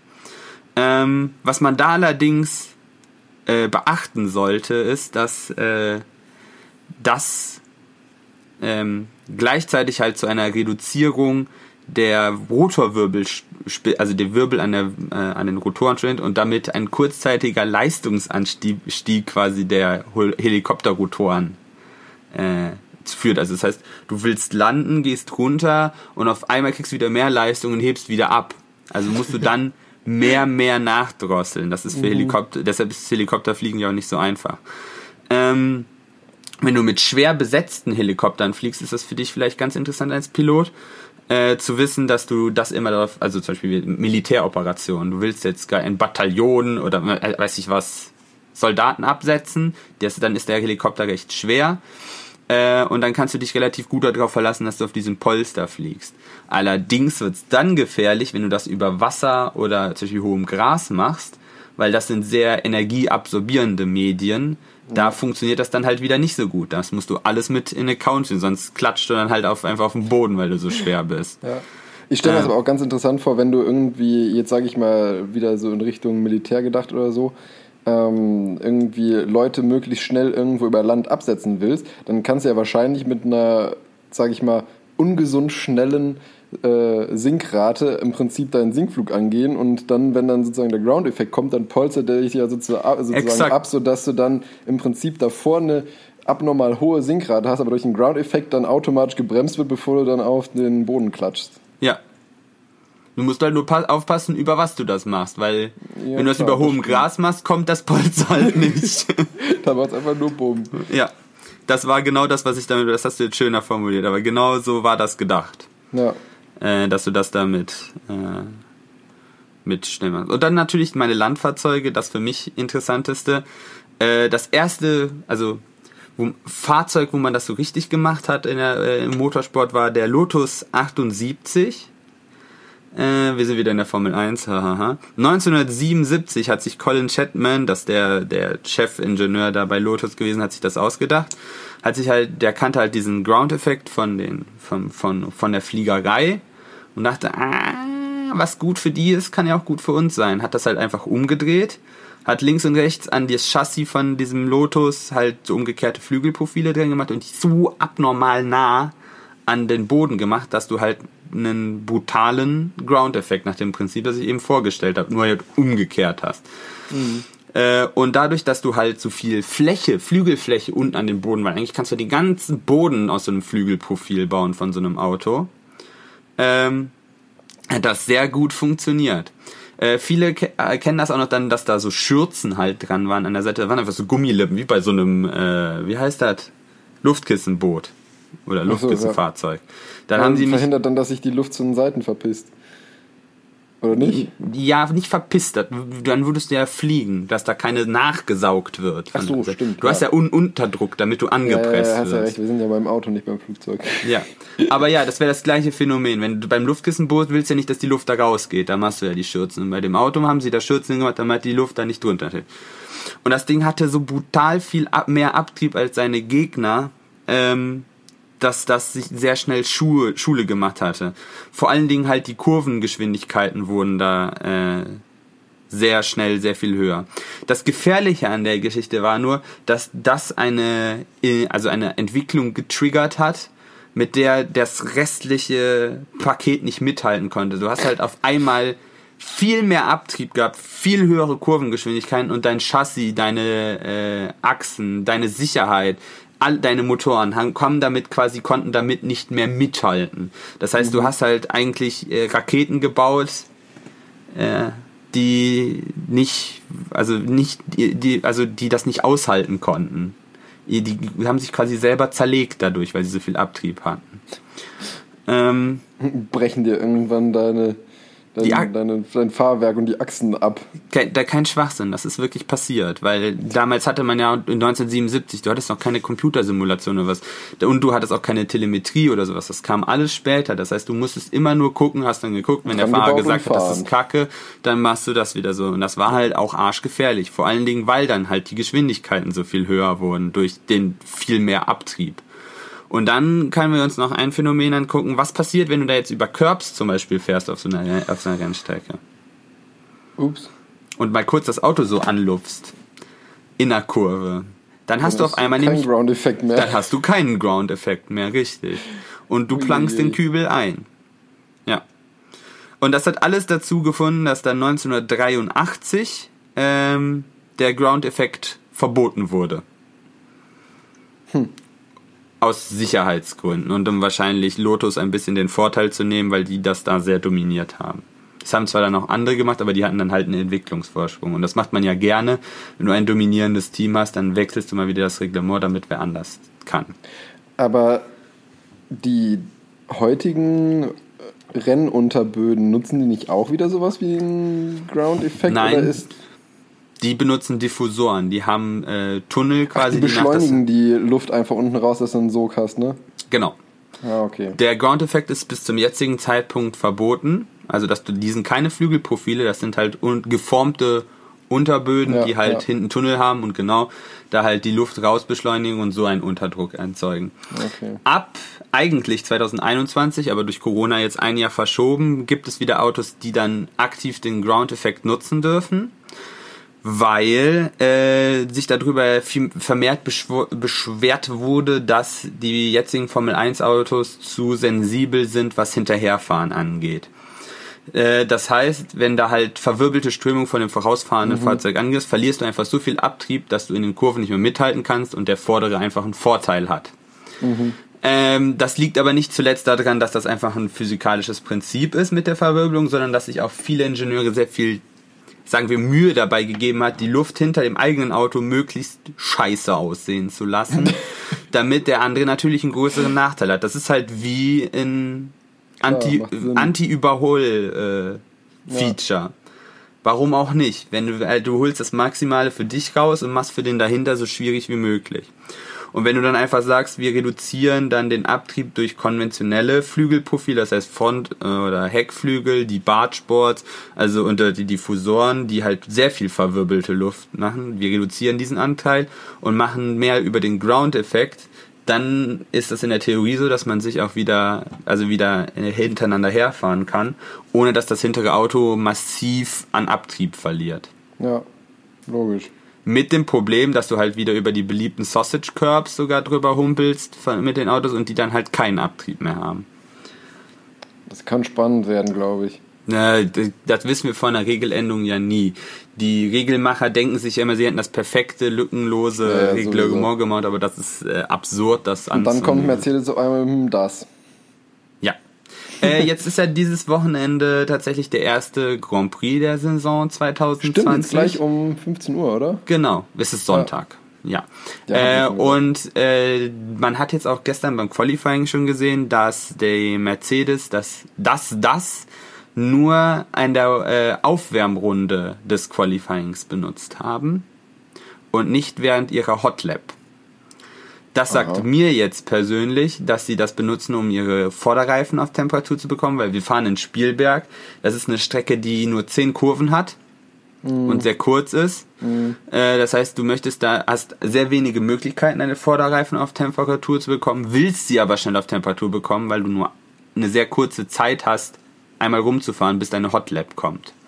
Das heißt, tendenziell würdest du dann sagen, ja, viel Toe-Angle vorne drauf, also viel Spur vorne drauf, damit die quer über den Asphalt geschrubbelt werden, damit du da Temperatur Ja, reinbekommst. ja, und dann kannst du auf der Hotlap wieder was rausnehmen, also wieder in den normalen Modus zurück. Ich habe mir das ehrlich gesagt, also ich bin mal gespannt, wie das im, äh, im Rennen aussehen wird, weil ich habe mir das nämlich schon gedacht, weil ich meine, ähm, die Mercedes waren jetzt ja die letzten Jahre nicht unbedingt dafür bekannt, die reifenschonendsten Autos zu Ja, sein. aber nur für die Hinterreifen. Und genau da macht es nämlich wieder Sinn, weil du kannst die Vorderreifen natürlich auch auf Temperatur bringen, wenn du so hin und her reefst. Allerdings belastest du dann halt auch stärker deine Hinterreifen. Was die damit Ja, jetzt okay. haben, ist Also den du Vorteil, meinst, sie können einfach ja, nee, sie einfach. können einfach geradeaus fahren, das heißt die Hinterreifen nicht so stark belasten, aber trotzdem die Vorderreifen Mhm. aufwärmen. Ich bin auch mal gespannt jetzt, das Rennen war ja noch nicht, äh, ob sie das während des Rennen benutzen oder nicht. Das weiß niemand. Das wissen wahrscheinlich nur, weil ich weiß noch nicht mal, ob Mercedes das selber weiß. Die Fahrer wissen, was sie sagen. zu tun haben. Und ich bin mal gespannt, ob sie es benutzen werden tatsächlich. Ja. Ich denke mal, es wird dann wahrscheinlich so laufen, dass die in der Telemetrie die Reifentemperatur sehen und dann sagen so, mach mal nächste Runde oder mach mal nächste Runde nicht. Äh, Ich könnte mir vorstellen, das sind alles Profis, dass sie das selber, also die wissen ganz genau, was mit ihren Reifen passiert. Ja, gut, Aber ich kann mir auch ja auch. vorstellen, dass mal über den Funk kommt, mind the das oder sowas nach dem Motto, Ja. so dass man einfach den, denen das ans Herz legt und sagt, wenn du es optimieren willst, versuch es. Ja. Es wird sich wahrscheinlich auch hart daran orientieren, wie das Rennen läuft. Aber es sieht eher so aus, als würde, als könnten sie wahrscheinlich auch es ausbauen. Bin gespannt. Ja, Gut, das war der Ground-Effekt. das war der Ground-Effekt. Ähm, willst du mit deinem Diskussionsthema weitermachen und ich schließe dann mit meinem ab oder sollen wir Ping-Pong machen und ich mache weiter? Ach komm, wir machen Ping-Pong. Wir machen Ping-Pong. Gut. Ähm, ich habe mir gedacht, ich mache diese Folge nochmal ein wirklich mehr oder weniger komplett ähm, offenes Diskussionsthema, über das man wirklich diskutieren kann. Uh. Ähm, und zwar einfach mit der Frage, wie viel Wissen ist noch gesund? Und zwar im Hinblick darauf, dass ich ähm, jetzt gerade auch beim Lernen fürs Examen und so, habe ich festgestellt, dass äh, zum Teil, also ich meine, ich will jetzt, ähm, ich will da jetzt gar nichts schlecht reden oder so, aber ähm, ich meine, wir sind natürlich in einer Zeit, wo man immer mehr machen kann, immer mehr diagnostizieren kann, immer mehr Möglichkeiten hat und die natürlich auch ähm, gerne ausschöpft und die auch gerne von den Patienten aktiv ausgeschöpft werden.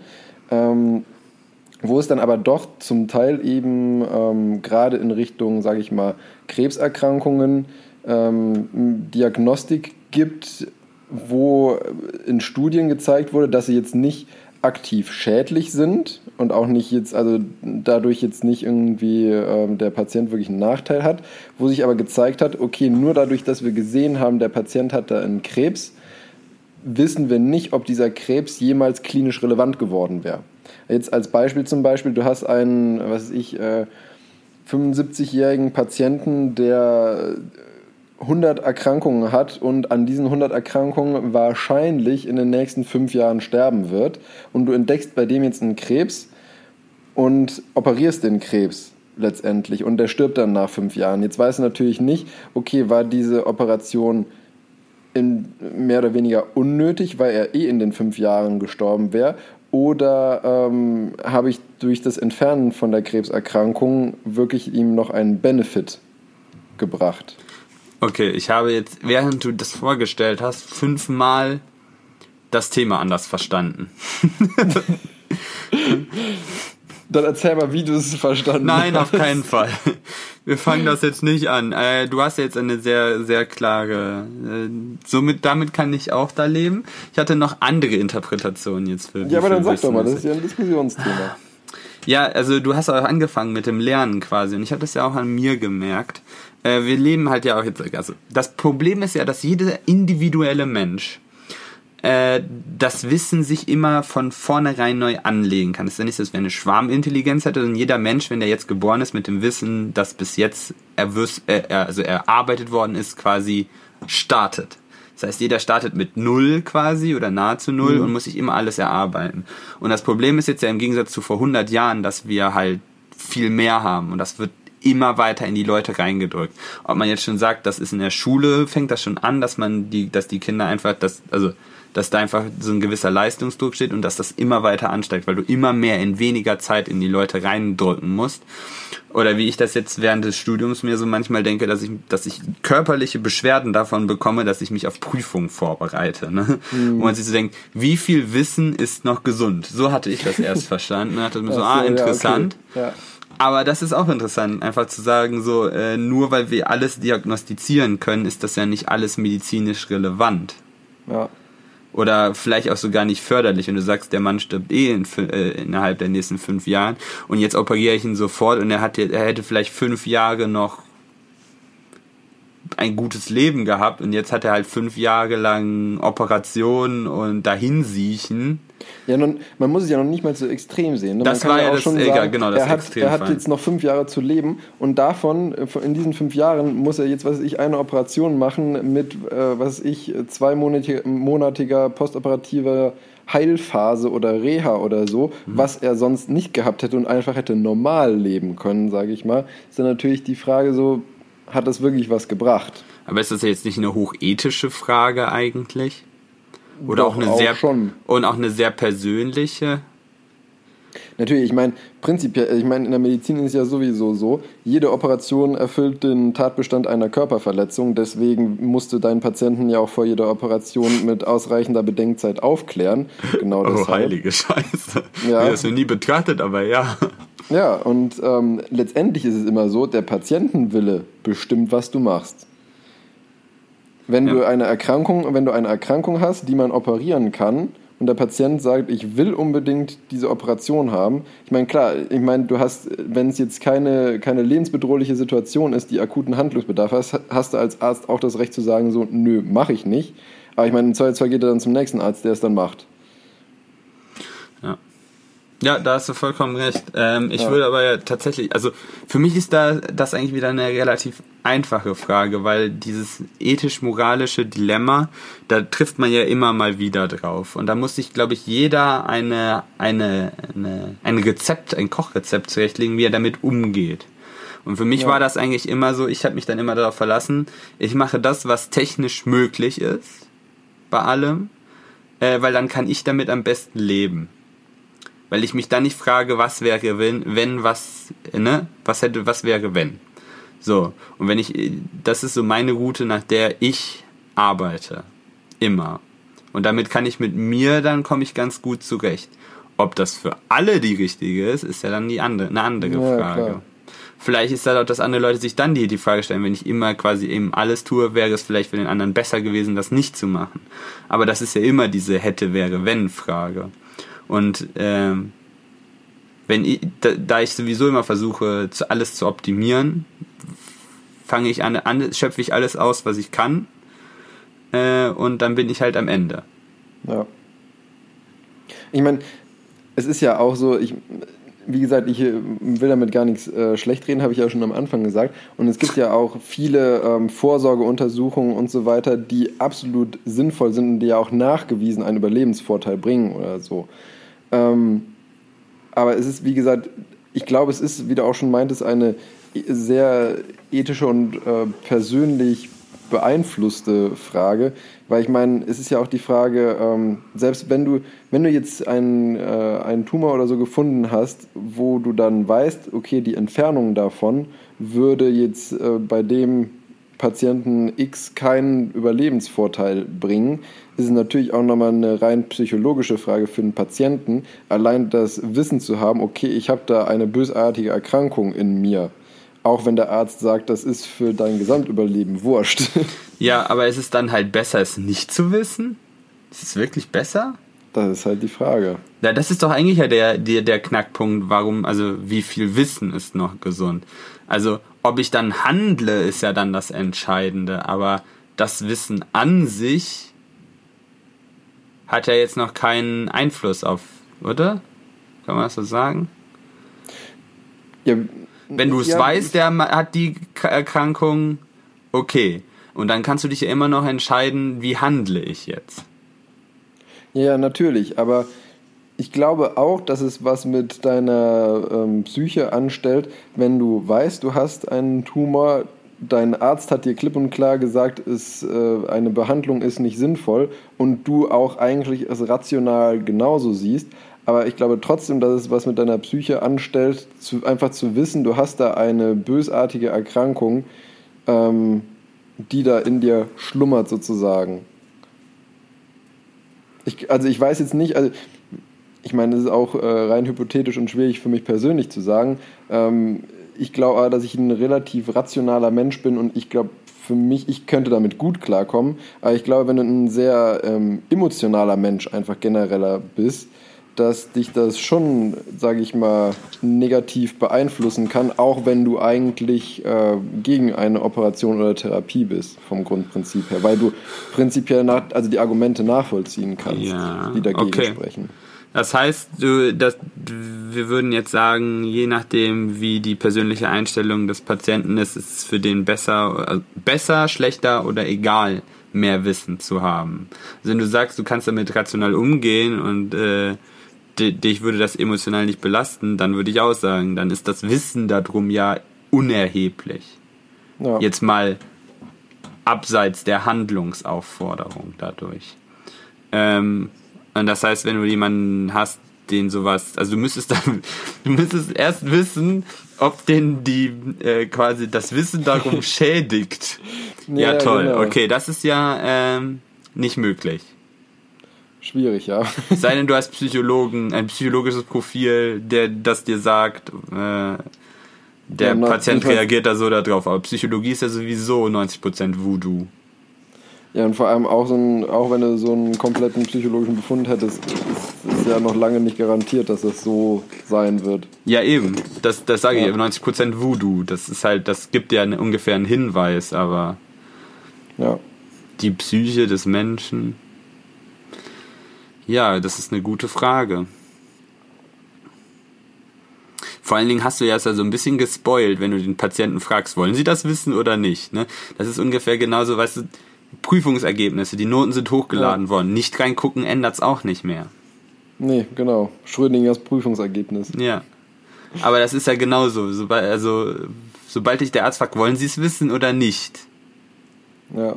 ist doch die Antwort unerheblich. Ja. Mich würde echt mal interessieren tatsächlich, wie viele Patienten es wissen wollen würden und wie viele nicht, wenn du. Ich meine, ich habe jetzt kein gutes Beispiel für irgendwie eine Untersuchung, wo, also die viele Leute gemacht kriegen, wo du ein potenzielles Ergebnis kriegen könntest, was in Anführungszeichen eigentlich schlecht ist, aber keine Auswirkungen auf die Überlebenszeit oder sowas haben. Also, ich hätte jetzt nämlich auch, das ist ungefähr genauso wie mit den, da habe ich mich auch erst gedacht, dass du dahin tendierst. Äh, mit zum Beispiel bei, äh, bei den, bei dem, bei, bei Genscreenings von äh, ungeborenen Kindern, als zu gucken, ob die Gendefekte haben oder sowas. Das ist ja auch so ein bisschen irgendwie so hinter die Kulissen gucken.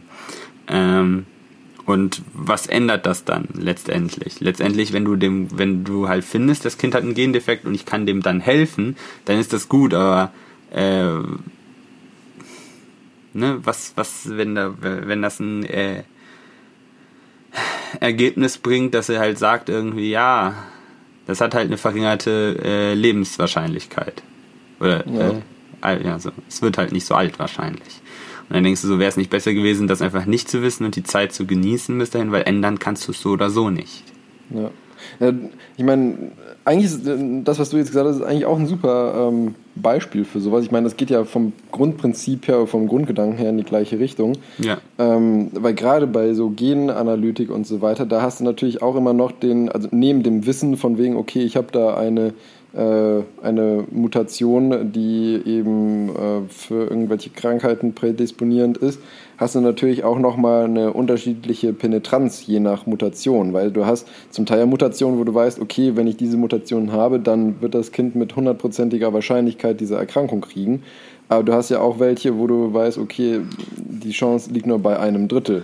Gut, das stimmt, das ist ja noch eine zusätzliche Dimension von dem Ja, Problem. ich, also zum ja. Beispiel auch als Beispiel hier ähm, Angelina Jolie, die sich ja äh, prophylaktisch hat äh, beide Brüste entfernen lassen, weil die ja diese ähm, Mutation hatte, die potenziell Brustkrebs machen kann.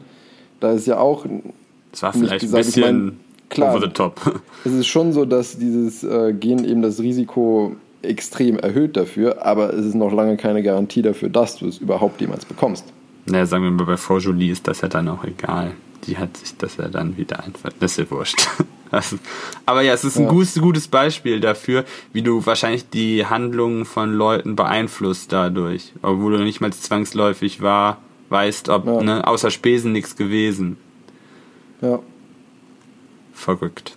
Ich glaube auch schon, dass du prinzipiell dein, dein Leben sowohl als Angehöriger als auch als die Person selber dein Leben ganz anders lebst, wenn du weißt, okay, ich habe Ja. eine 30-prozentige Chance mit, keine Ahnung, 30, 40 an irgendwas zu sterben, auch wenn du ja eine gut, durchaus gute Wahrscheinlichkeit hast, ganz normal bis zu deinem Lebensende mit, keine Ahnung, 80, 90 oder sowas zu leben.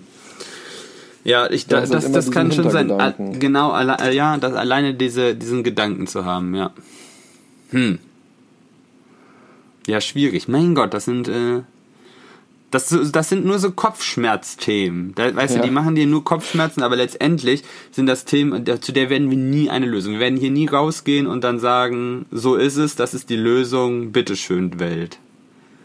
Nee, eben, aber ich meine, Diskussionen müssen ja auch nicht immer ein abschließendes ich, ich mag, Ergebnis haben. ja genau, ich mag einfach nur sich mal darüber Gedanken gemacht zu Ja. haben und sich das ins Gedächtnis zu rufen, dass es da tatsächlich mehr als, vielleicht auch sogar mehr als eine richtige Antwort gibt, so. Und mehr so als eine falsche. Das sind so Themen, die dann äh, irgendwie meistens aufkommen, wenn man auf einer Party ist. Es sind nur noch irgendwie so drei Leute Oh da. Alle haben Oh. gut was getrunken und dann um zwei Uhr nachts Ja, ja, ja, ja. Deep Dive Topic. Ja, genau.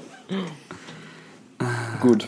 Ähm, ja, Vielleicht sollte das sich jeder tatsächlich bewusst machen, also bevor er vielleicht äh, entsprechende Untersuchungen hat oder sowas. Äh, das halt quasi, dass man nicht einfach immer blindlings sich da reinquatschen lässt und immer so auch gerade bei diesem und immer einfach vorwärts und immer quasi alles, also ob ich da, alleine da mal vorher drüber nachzudenken, was möchte ich eigentlich, wie schätze ich das ein, weil zurück kannst du nicht mehr. Du kannst es Nee, nicht mehr ungewusst machen. ja. Das heißt, das ist halt, du hast dich dann für einen Weg entschieden, aber zurück, zurück kannst du dann halt nicht mehr. Das heißt, man muss sich da vorher mal drüber Gedanken machen, wie man das gerne haben wollen würde. ja. Aber wie gesagt, für mich ist das keine Option. Also äh, ich würde gerne immer alles wissen.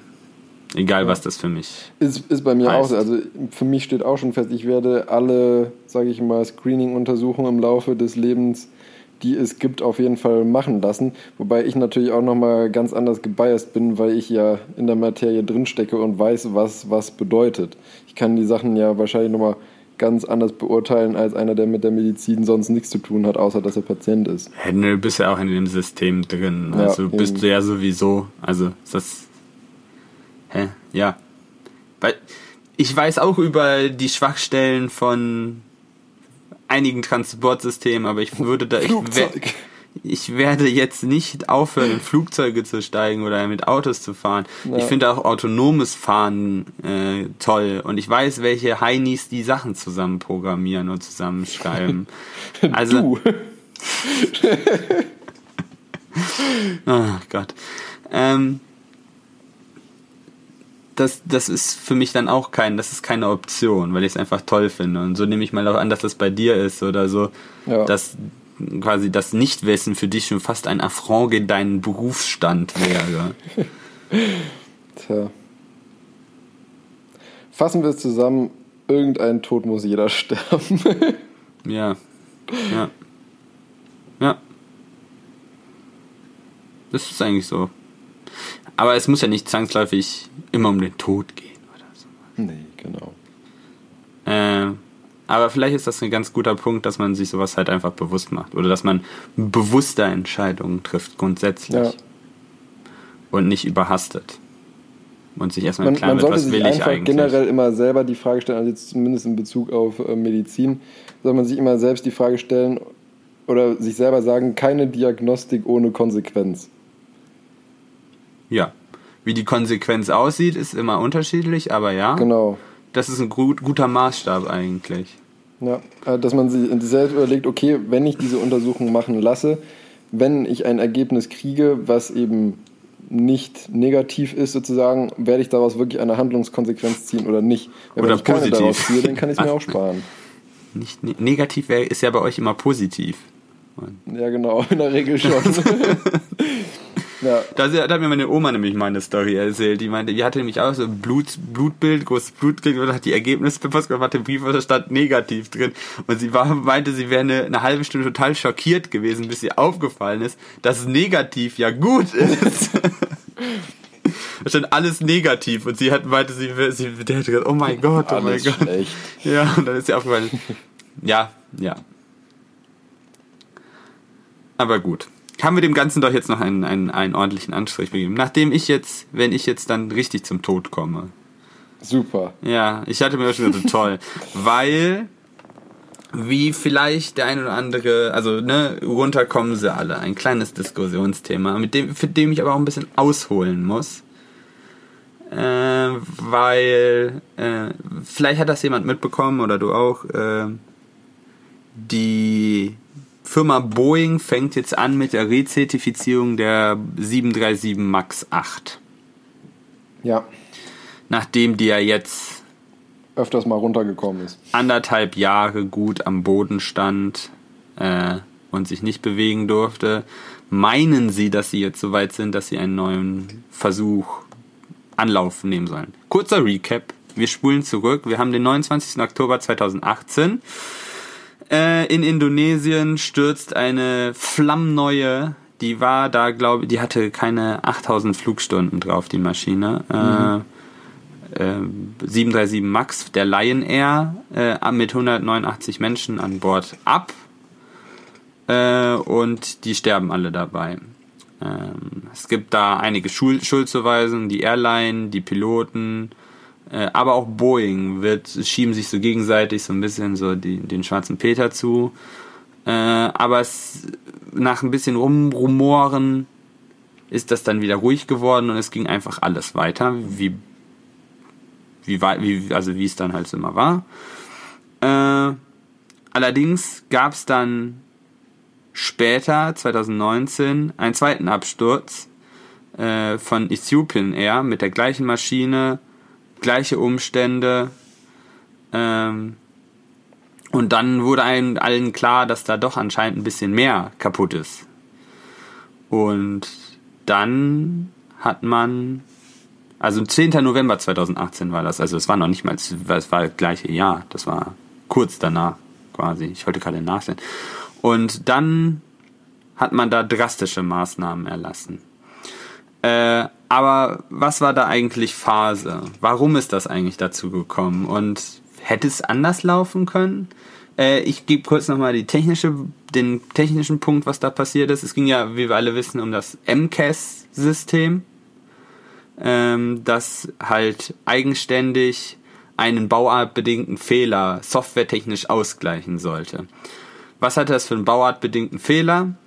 Ähm, die Boeing 737 ist jetzt mittlerweile fast 60 Jahre alt, also der Grundbauplan und wurde immer wieder modifiziert.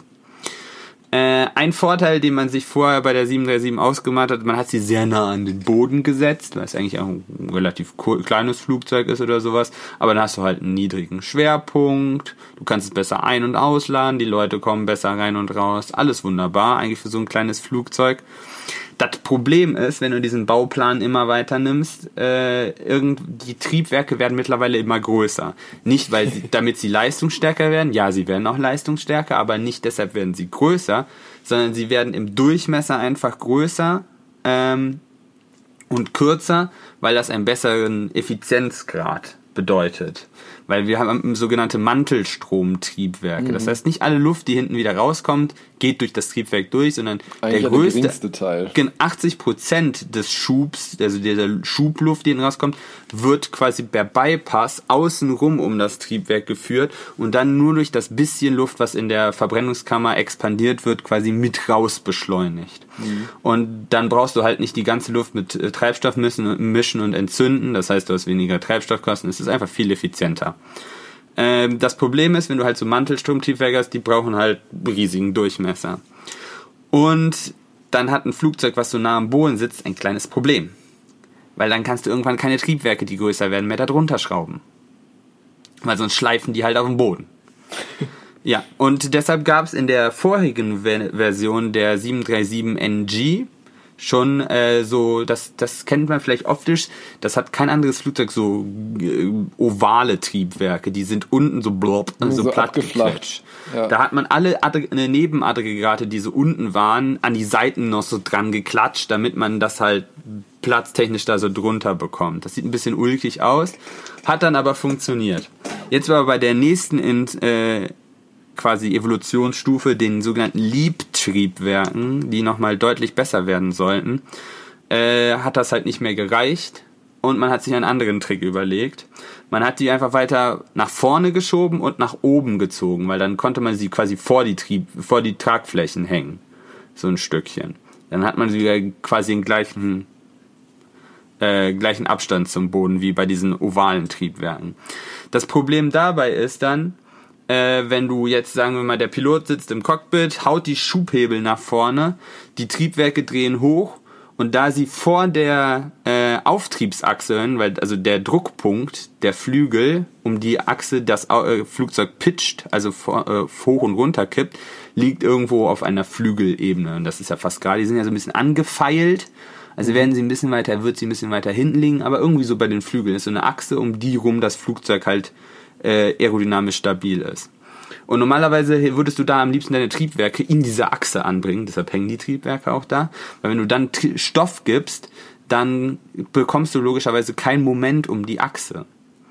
Ja. Aber dadurch, dass die Triebwerke jetzt nach vorne und nach oben gewandert sind, hängen sie halt deutlich vor dieser Achse. Das heißt, wenn er Schub gibt, der Pilot, dann äh, drehen die Triebwerke hoch und ich kriege so ein äh, quasi so ein Auf Nicken der Maschine. Das heißt, die zieht so die Nase hoch sofort. Auf dem Boden ist es egal, weil da ist eh kein Auftrieb, da passiert nichts. Aber sollte ich das in der Luft machen, gerade in der Startphase, wo ich viel Schub habe und aerodynamisch noch recht instabil sind, deshalb passieren auch die meisten Unfälle, wenn ich da dann nochmal richtig Schub gebe, dann kann es sein, dass die Nase halt nach oben gedrückt wird. Und was passiert dann? Ich stelle meine Flügel immer weiter ab, meine Airspeed über den Flügel nimmt immer weiter ab, meine Strömung reißt ab und blopp, die, das Flugzeug wird runter. Und das alleine nur dadurch, dass ich halt Gas gebe. Das war auch der FAA damals zu heiß. Das FAA ist die Flugaufsichtsbehörde der USA und die ist immer äh, quasi in, äh, in, involviert bei der Zulassung von amerikanischen Flugzeugen, also allen Boeings quasi. Dann gibt's noch die sogenannte NTSB. Die kommt nämlich immer erst auf den Plan, wenn so ein Ding runtergefallen ist. Die schaltet sich in alle Ermittlungen ein, in die amerikanische Flugzeuge auf der ganzen Welt verwickelt werden. Also nicht nur welche, die von Amerikanern unterhalten werden, sondern die auch in den USA gebaut werden. Äh, und was ich mit dir darüber diskutieren will, ist, wie dieses Konglomerat aus staatlicher Boeing, staatlicher FAA und staatlicher NTSB zusammensteht, dass da, ob da vielleicht systemisch irgendwas kaputt ist. Ähm, weil was dieses MCAS dann halt einfach machen sollte, ist, wenn es halt merkt, dass man zu langsam ist und einen zu hohen Anstellwinkel hat, um einen Strömungsabriss zu verhindern, sollte die Nase dann automatisch durch diese Software wieder nach unten gedrückt werden. Und das Problem ist, was bei diesen zwei Flügen jetzt halt schief gelaufen ist, äh, ist, dass die äh, Geschwindigkeitsdaten fehlerhaft waren, weil die Sensoren kaputt waren. Es, es gab die Geschwindigkeitssensordaten waren falsch. Das MCAS hat gedacht, es wäre langsamer, als es eigentlich ist und hat die Nase halt runtergedrückt. Äh, und es gab keine konkrete Handlungsanweisung in irgendwelchen Briefings oder Trainingsmethoden, in irgendwelchen Handbüchern zu diesem MCAS, so dass niemand wusste, ob das überhaupt da ist oder wann es an ist und wie man es ausmacht. Äh, und das ist genau das Problem, weil Boeing hat einfach gesagt, so ja, das ist gar nicht so kritisch, das System. Das ist nur so ein, so ein Trim, eine Trimhilfe für das Flugzeug. Das braucht man nicht separat abnehmen. Und dann hat äh, die FAA gesagt, ach ja, wenn ihr das sagt, dass das so ist, dann wird das ja stimmen, ne? Und haben das halt einfach so zugelassen. Mit so ein bisschen weniger Tests. Vor allen Dingen, weil den Testpiloten im Simulator, denen ist das auch so gesagt worden und die haben das erst nachträglich dann herausgefunden, dass das ein bisschen kritischer ist. Und dann gesagt, oh, dann habe ich die FAA ja angelogen. Ja. Ähm, und ja, sollte man da strukturell was ändern? Hm. Sollten wir vielleicht, auch wenn wir hier Boeings einsetzen, sollten die Europäer die vielleicht selber abnehmen, zertifizieren? Oder sollten wir einfach weiter vertrauen darauf, dass die da nicht rumklüngeln und ihren eigenen Brei machen. Naja gut, man muss ja sagen, dass sowas bisher zum Glück ja eher die Ausnahme als die Regel war. Ne?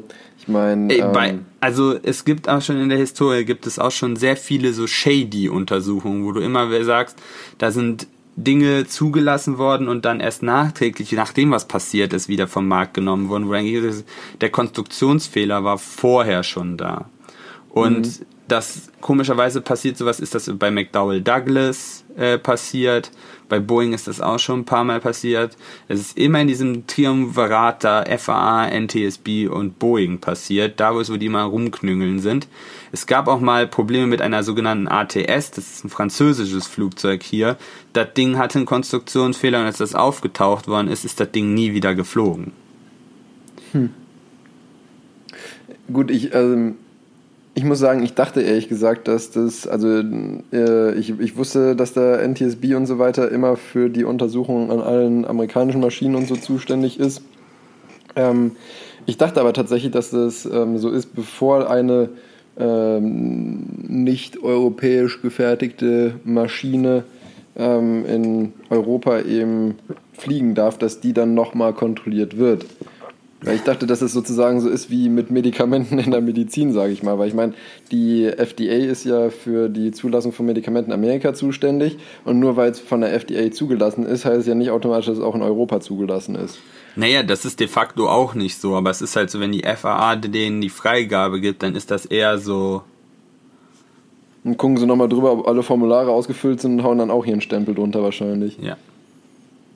Ja, schwierig.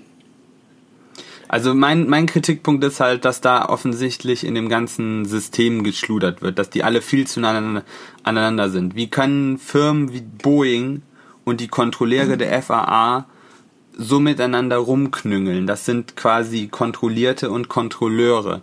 Die müssen unabhängig voneinander sein. Und nicht, dass quasi die gleichen Leute für die gleichen Unternehmen arbeiten und dann als der eine sagt, du bist jetzt bei der FAA und du bist jetzt bei Boeing und du kontrollierst jetzt die Arbeit von dem. Ja. Äh, und dass da halt keine richtige Trennung funktioniert, also dass das einfach nicht, dass das einfach nicht vorhanden ist, dass das da auch, also weil bisher ist ja immer alles gut gegangen oder so. Mhm. Und dass ja, da offensichtlich also Geld eine Rolle spielt, gerade bei sowas nach dem Motto, wie kann ich bei so einem Flugzeug, was offensichtlich so zusammengemaggelt worden ist, wie eine 737. Gut, Airbus macht das auch mit seiner Seidan 320. Die 320 ist mittlerweile auch 40 Jahre alt. Die wird auch immer wieder overhauled. Die hat jetzt das Problem nicht, weil die ein höheres Fahrwerk hat. Da kannst du einfach fettere Triebwerke drunter schrauben. Aber es ist auch, es geht da nur, wer ist schneller, wer ist billiger. Aber wenn ich so ein Problem habe und dann schon mit den NG-Triebwerken da rumtricksen muss damit, das passt, und jetzt noch weiter rumtricksen muss, dann muss ich doch da genau hingucken und mich nicht so einfach abspeisen lassen nach dem Motto so, ja, das ist nur eine Trimhilfe. Und dann muss doch nachfragen, ja, wie ist das denn sichergestellt? Warum steht das in keinen Büchern? Ja, äh, ich denke wirklich, dass da ein paar ähm, grobe Fehler gemacht wurden, weil, also wie gesagt, du kannst ja nicht einfach irgendwas einbauen, wovon dann keiner irgendwie was weiß. Naja, es, es, es wusste halt richtig keiner, aber das ist, also Boeing hat halt gesagt, ja, das stand hier in der Fußnotiz hier, auf Nachfrage hätte man das auch fahren können. Aber so eine, so eine, äh, so eine, so ein, wie die, also so eine äh, Institution wie die FAA muss doch da äh, drüber gucken Absolut, ja. und sagen, denk- das ist hier Ja. nicht im Interesse aller. Ich denke mal, also ich meine, ähm, das ist natürlich schon, äh, ist nur gemutmaßt, aber ich denke naheliegend, äh, dadurch, dass Boeing ja selber auch ein staatliches Unternehmen ist, oder zumindest staatlich gefördertes Unternehmen und die FAA eine staatliche Institution ist, ähm, ist da, denke ich mal, auch eine Menge Politik mit am Werk. Exakt, weil alle gewinnen, Und- wenn Boeing gewinnt und alle Genau. verlieren, wenn Boeing verliert. Und meines Genau, so Erachtens ist darf das. das nicht sein. Nee, absolut nicht. Und ähm, immer wenn, wenn bei sowas halt Politik irgendwie mit im Spiel ist, wird dann irgendwann, irgendwann mal irgendwas unter den Teppich gekehrt, ähm, was gut gehen kann, was Mhm. eventuell nie jemand irgendwie jemals negativ bemerken wird. Oder dann halt auch richtig in die Binsen geht, wie jetzt bei der 737 MAX. Das ist halt richtig in die Binsen gegangen. Gut, Ja. man muss dazu sagen, das Problem ist nur obvious geworden, weil so, äh, sagen wir mal, zweifelhafte Airlines wie Ethiopian und Klar, äh, Lion Air, vor allen Dingen Lion Air, die dürfen, die haben nur für Indonesien eine Start- und Landeerlaubnis, weil das so ein Verein ist. Ja. äh, die dann halt mit dem Service und der Wartung hinterherkommen und dann die Geschwindigkeitssensoren halt ausfallen. Aber das darf nicht der Grund sein, warum über 500 Leute ihr Leben verlieren. Also Ja. ja, vor allem, was ist das auch für eine Argumentation zu sagen, okay, ähm, es wird nie jemandem auffallen oder es wird immer funktionieren, Exakt. wenn alles verlässlich funktioniert. Du musst ja eigentlich immer mit dem Worst Case rechnen und dass es da dann auch funktioniert. Gerade in der Luftfahrt, da Ja. kannst du nicht rechts ranfahren. Das muss Nee. doppelt und dreifach sicher sein. Und wenn du dann halt einfach so am Ende bist von einem, von einem Produkt, dass du da so tricksen musst, dann muss dann auch irgendeine Institution sagen, nee, halt, stopp. Ja, jetzt macht halt mal richtig und neu. Jetzt ist Ende, dann verliert er eben das Rennen gegen Airbus, was sie jetzt ja de facto auch getan haben. Ja. Airbus war schneller mit dem A320, haben jetzt verkauft und die, der Ruf der 737 ist ruiniert. Dann nimmst du das, das Modell halt einfach vom Markt Ja. und machst es neu. Es kostet dich ein Arschgeld, du bist langsamer, aber es ist ja nicht so, dass äh, kleine, also dass Kurzstreckenflieger in den nächsten Jahrzehnten außer Mode kommen würden. Überhaupt nicht. Und wenn du es jetzt nicht machen musst, musst du das später machen. Weil du kannst, wirst das nicht bis, du wirst das nicht ewig weiterziehen können. Die Modellpalette. Ich muss ja auch sagen, auch wenn jetzt die, die Re-Zulassung äh, anläuft, ich sehe das Ding noch nicht wieder in der Luft, um ehrlich zu sein. Doch, es fliegt schon wieder. Ja, also, aber ich meinte im Linienverkehr halt. Ja, der, die andere Frage ist ja dann auch letztendlich, ähm, was für ein Image-Schaden ist da entstanden? Welche Airlines, die die jetzt gekauft haben, äh, wollen die jetzt tatsächlich noch haben oder übernehmen? Weil letztendlich müssen die sich wahrscheinlich auch äh, darüber Gedanken machen, was ihre Kunden dazu sagen. Also Ja. ich sage immer so, ich kann das abschätzen. Weißt du, wenn du eine ordentlich gewartete Maschine hast, ist das alles tutti futti, alles wunderbar. Ich kann mir sicherlich vorstellen, dass viele Leute, wenn die halt lesen, sie fliegen mit einer 737 MAX 8, dass sie sagen, oh, dann buche ich doch lieber woanders. Dann fliege ich doch lieber mit dem A320. Das ist ja viel sicherer. Und dann müssen sich die Airlines auch überlegen, ob sie dann jetzt nicht sagen, lieber, dann order ich auch einen A320. Weil sonst rennen mir meine ganzen Kunden weg. Vielleicht ist es auch ein Markt. Es gibt dann jetzt sehr viele sieben, billige 737 MAX 8 rum, rumzustehen. Komm, wir kaufen uns einen Privatjet. Die sind, also, das Problem ist, die Maschinen, die jetzt seit wann gegroundet worden, seit letztem Jahr, Ende letztem Jahres gegroundet ewig. worden sind, die kannst du leider wahrscheinlich auch alle in den Müll werfen. Weil Flugzeuge nicht dazu gedacht sind, so lange rum. Die haben ja auch die meisten Triebwerke abmontiert, weil die können das vertragen das überhaupt nicht. Die ganzen äh, Strömungssensoren, die Pitoro für die Geschwindigkeit, das kannst, musst du alles neu machen, weil da gibt's genug Sicherheitsvorschriften, wenn die so lange am Boden stehen, weil da auch sehr viel schon schief gegangen sind. So haben wir ein Flugzeug abgestellt, weil da Wespen drin genestet haben in so einem Pi- Pitoro und das verstopft war. Äh, also das sehe ich auch tatsächlich noch nicht. Aber meines Erachtens müsste die ganze Luftfahrtaufsicht weltweit, also jetzt nicht nur als Boeing-Problem mal überarbeitet werden, weil äh, auch Airbus hat in Europa ein Monopol. Klar. Ich Und mein- die, Ich meine, man muss ja de facto sagen, äh, Airbus und Boeing teilen sich ja eigentlich den Flugzeugmarkt. ja. Das, ja Das de facto einzige, so.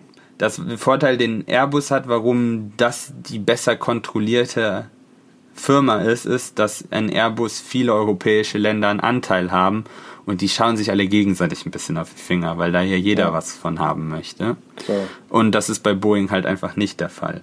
Aber grundsätzlich, früher war das halt so in dem System alles sehr, äh, hat das ja alles gepasst, aber du hattest auch viel mehr Flugzeughersteller, äh, die miteinander konkurriert haben. Und jetzt ist es eigentlich, ja, Ja, eben, damals musstest du noch gucken, dass du wirklich was Gescheites machst, weil wenn, wenn, wenn dir damals sowas passiert wäre, da wärst du sofort weg vom Fenster. Ja, du hattest vor allen Dingen auch Privatunternehmen. Du hast ja jetzt nur noch Ja. Airbus und Boeing sind beides staatliche Unternehmen.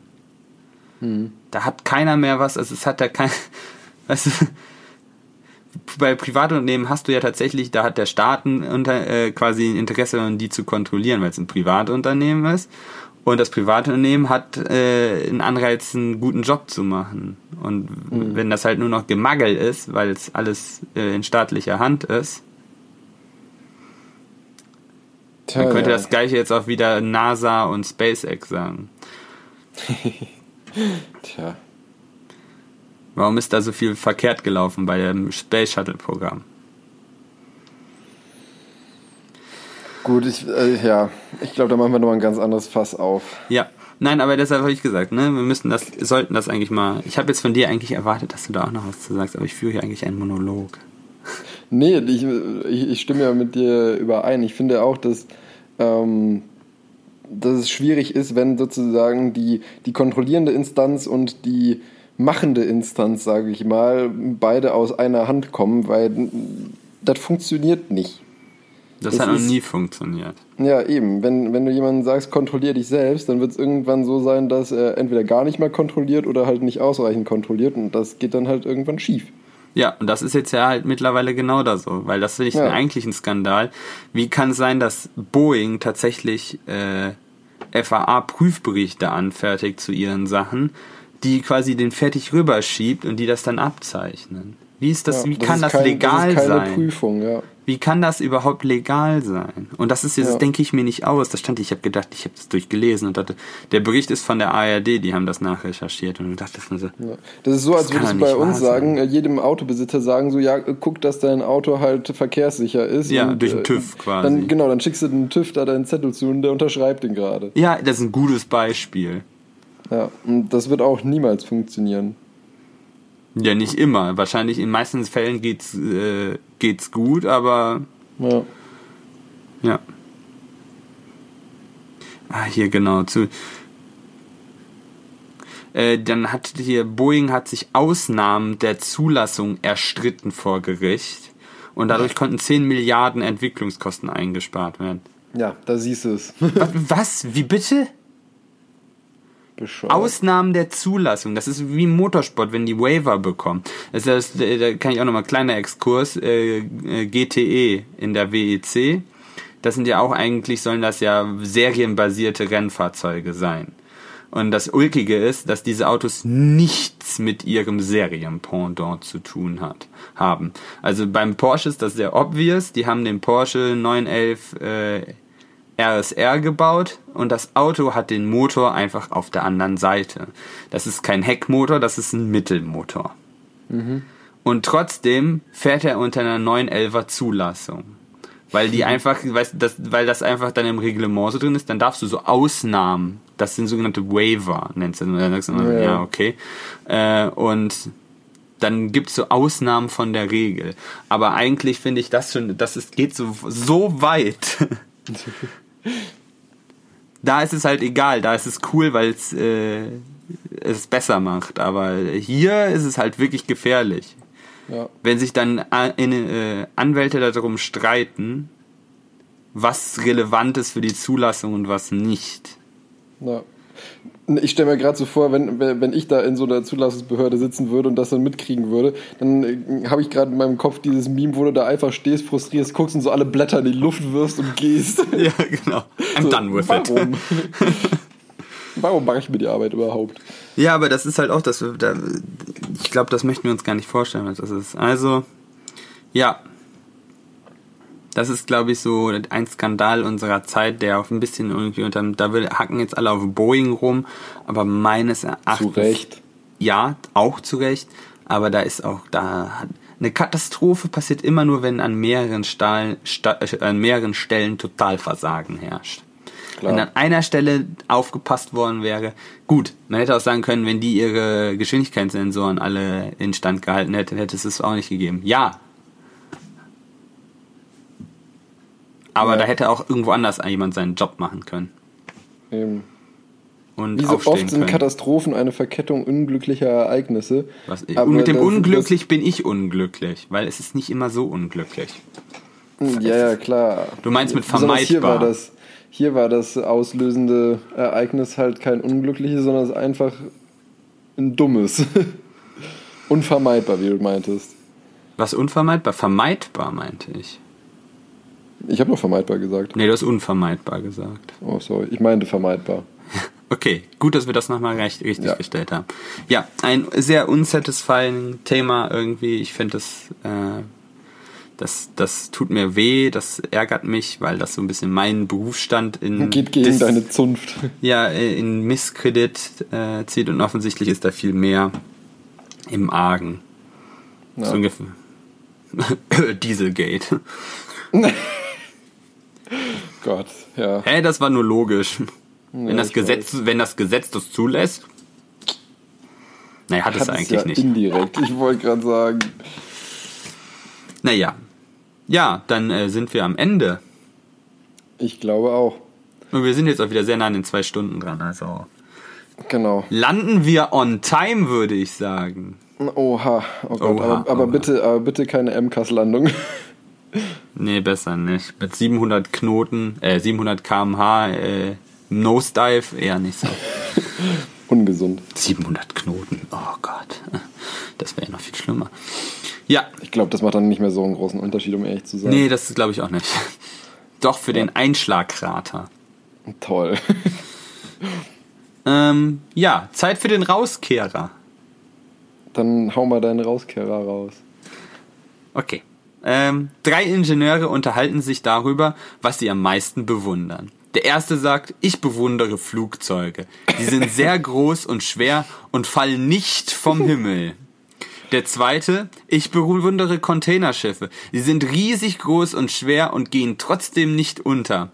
Der dritte, mich faszinieren Thermosflaschen. Sie halten im Sommer kühl und im Winter warm. Ich weiß nicht, woher sie wissen, wann Sommer und Winter ist. Ja, der ist auch echt schön. Aber am, am, am besten finde ich ja da die erste Faszination mit dem Flugzeug. Super. Gib's doch zu, das hast du passend zu deinem Thema rausgesucht. Pun not intended. Nee. Little bit maybe. Ich hatte zwei oder drei zur Auswahl und hab den dann genommen. Ich glaub dir kein Wort. Ja, musst du ja auch nicht mehr. Ja, das stimmt. Ja, gut. Ähm, dann würde ich sagen, äh, schön, dass wir mal wieder gesprochen haben. Ja, äh, wir hören uns dann gewohnt in zwei Wochen wieder. tun wir. Ich bin, ich bin gespannt, äh, wie es bei unserer nächsten Aufnahme wird und wie es funktioniert, ähm, weil da werde ich nämlich gerade frisch nach Essen umgezogen sein. Ja, dann könnten wir ja fast eine Präsenzaufnahme machen. Ja, vor allem muss ich mich jetzt mal äh, entweder heute oder zumindest jetzt Anfang der Woche darum bemühen, dass ich dann da auch wenigstens Internet habe, weil Ah, ohne schön. wird es nämlich echt schwierig. Cool, dann sitzen wir beide in Essen und haben beide kein Internet dann. Ja, das wäre doch super, oder? Ja, klasse. Das wird bestimmt super funktionieren. Also entweder Nee. hört ihr in zwei Wochen was von uns oder nicht. Genau, wenn nicht, dann kriegt ihr eine Entschuldigungsnotiz. Oh. nee, aber ich, ich, ich hoffe mal, dass ich das hinkriegen werde. Ich, ich gehe einfach mal davon aus, dass die nicht dann noch groß irgendwas aufschalten müssen, sondern dann einfach Plug and Play ich den Router da rein stecke und es funktioniert. Der Mann hat offensichtlich noch nie bei einem, einem Internetanbieter gesprochen. Hey, ich habe äh, die Sache ist hier in München habe ich beides erfahren. Ich hatte ursprünglich mal äh, Vodafone, da war es wirklich einfach Plug and Play. Jetzt war ich dann auf äh, Mnet hier den Lokalanbieter umgestiegen. Da mussten die erst was freischalten. Also ich kenne beides, deswegen. Ah, okay. Ja. Wir lassen uns überraschen. Ja. Dir auf jeden Fall bis dahin ähm, viel Spaß beim Lernen und genießt auch noch ein bisschen das schöne Wetter. Und ähm, wir hören uns dann in zwei Wochen. Bis denn. Bis dann. Ciao. Tschüss.